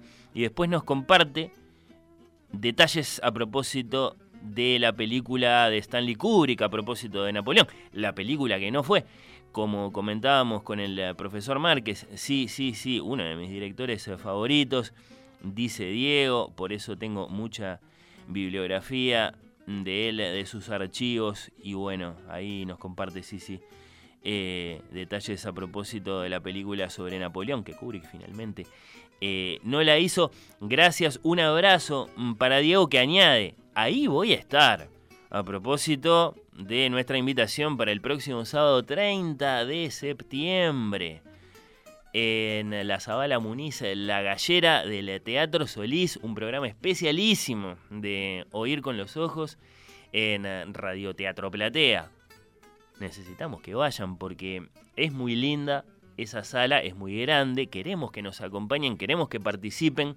Les vamos a proponer un programa absolutamente de excepción en un montón de sentidos, ¿no? Ya decíamos, no nos salió lo de la previa de Don Giovanni, bueno, vamos a hacer otro programa desde el Solís, pero no en la previa de algo, nuestro programa va a ser el espectáculo principal, no desde el Hall del Solís, sino desde uno de sus espacios más lindos, como es la Zabala Muniz, que ahora se va a llamar La Gallera, cuando lo reinauguren, y lo van a reinaugurar esa misma noche, la del 30 de septiembre, cuando hagamos Oír con los Ojos desde ahí. Y atención con el horario, que es de lo más excepcional de todo, 18 a 21. Ese Oír con los Ojos desde el Solís con Mircea Cartarescu, el gran escritor rumano, como invitado, como entrevistado, como figura estelar. Ahí los vamos a estar esperando con Emanuela, con Pía, con más invitados que ya les voy a contar eh, quiénes son para esa gran discusión a propósito de novelas largas, de poesía, de sueños y del Premio Nobel de Literatura, entre tantísimos otros temas que les vamos a proponer eh, como asunto, entre regalos entre intercambios entre nosotros y bueno, con esa entrevista que nos hace mucha ilusión como plato fuerte. Eh, yo estoy muy contento, muy entusiasmado, pero también, eh, bueno, eh, me pregunto mucho eso, ¿van a ir? ¿Nos van a acompañar? ¿Van a decir presente en el Solís esa noche para ese oír con los ojos tan especial? Bueno, yo espero que sí.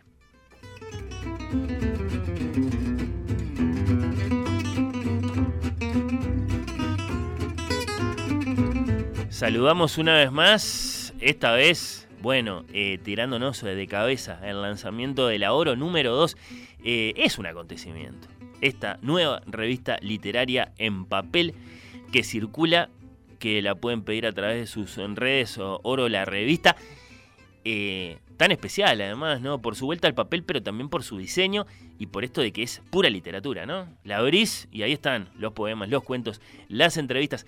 Y la obra número 2, que lo tiene Alejandro Zambra, el chileno, como entrevistado, bueno, eh, tiene cuentos de dos autoras que queremos y admiramos y, que nos acompañaron en este Oír con los Ojos de 16 de septiembre. Candela Stewart, que vino, conversamos con ella, y Rafaela Laure, que contestó nuestras torpes, torpes preguntas eh, desde Chile. Les mandamos un beso eh, a las dos. No faltó nuestra sección, esa canción eh, ya la escuché en este Oír con los Ojos eh, de hoy, recordando algunas huelgas famosas de la ficción. Alguna inspiración histórica, por supuesto que sí. Y bueno, en el corazón del programa, Emanuel Bremerman y el paro de guionistas y de actores en Hollywood. Un mundo sin películas, Striking Bad, como nos gustó para titularla bueno, atendiendo a ese protagonismo que tomaron a las voces de Brian Cranston y de Aaron Paul, estos dos grandes actores, las estrellas de Breaking Bad, eh, los escuchamos, bueno, tratamos de entender un poco eh, de qué lado está cada uno, qué se pide, qué puede llegar a pasar si nos vamos a quedar sin estrenos de películas y de series. Esto ya está pasando, seguramente se puede extender eh, por más tiempo, porque no es que esté ahí a la vuelta de la esquina la solución, el entendimiento, el acuerdo. Creo que trajo mucha luz Emanuel al respecto. Por supuesto, esa página, como todas las páginas de Oír con los Ojos, en un ratito nada más en radiomundo.ui y en Spotify.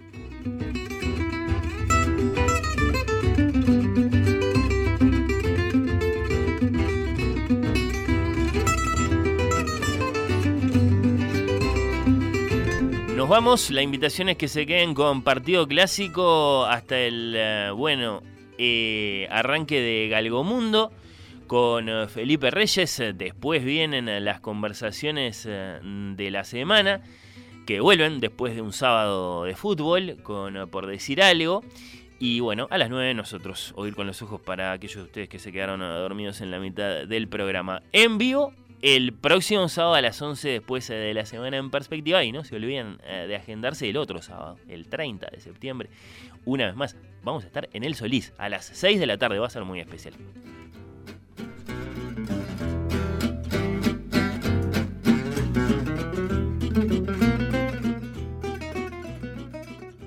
Oír con los ojos.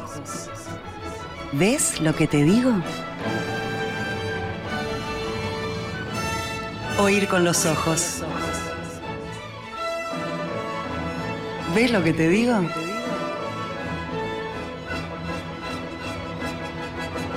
Oír con los ojos. ¿Ves lo que te digo?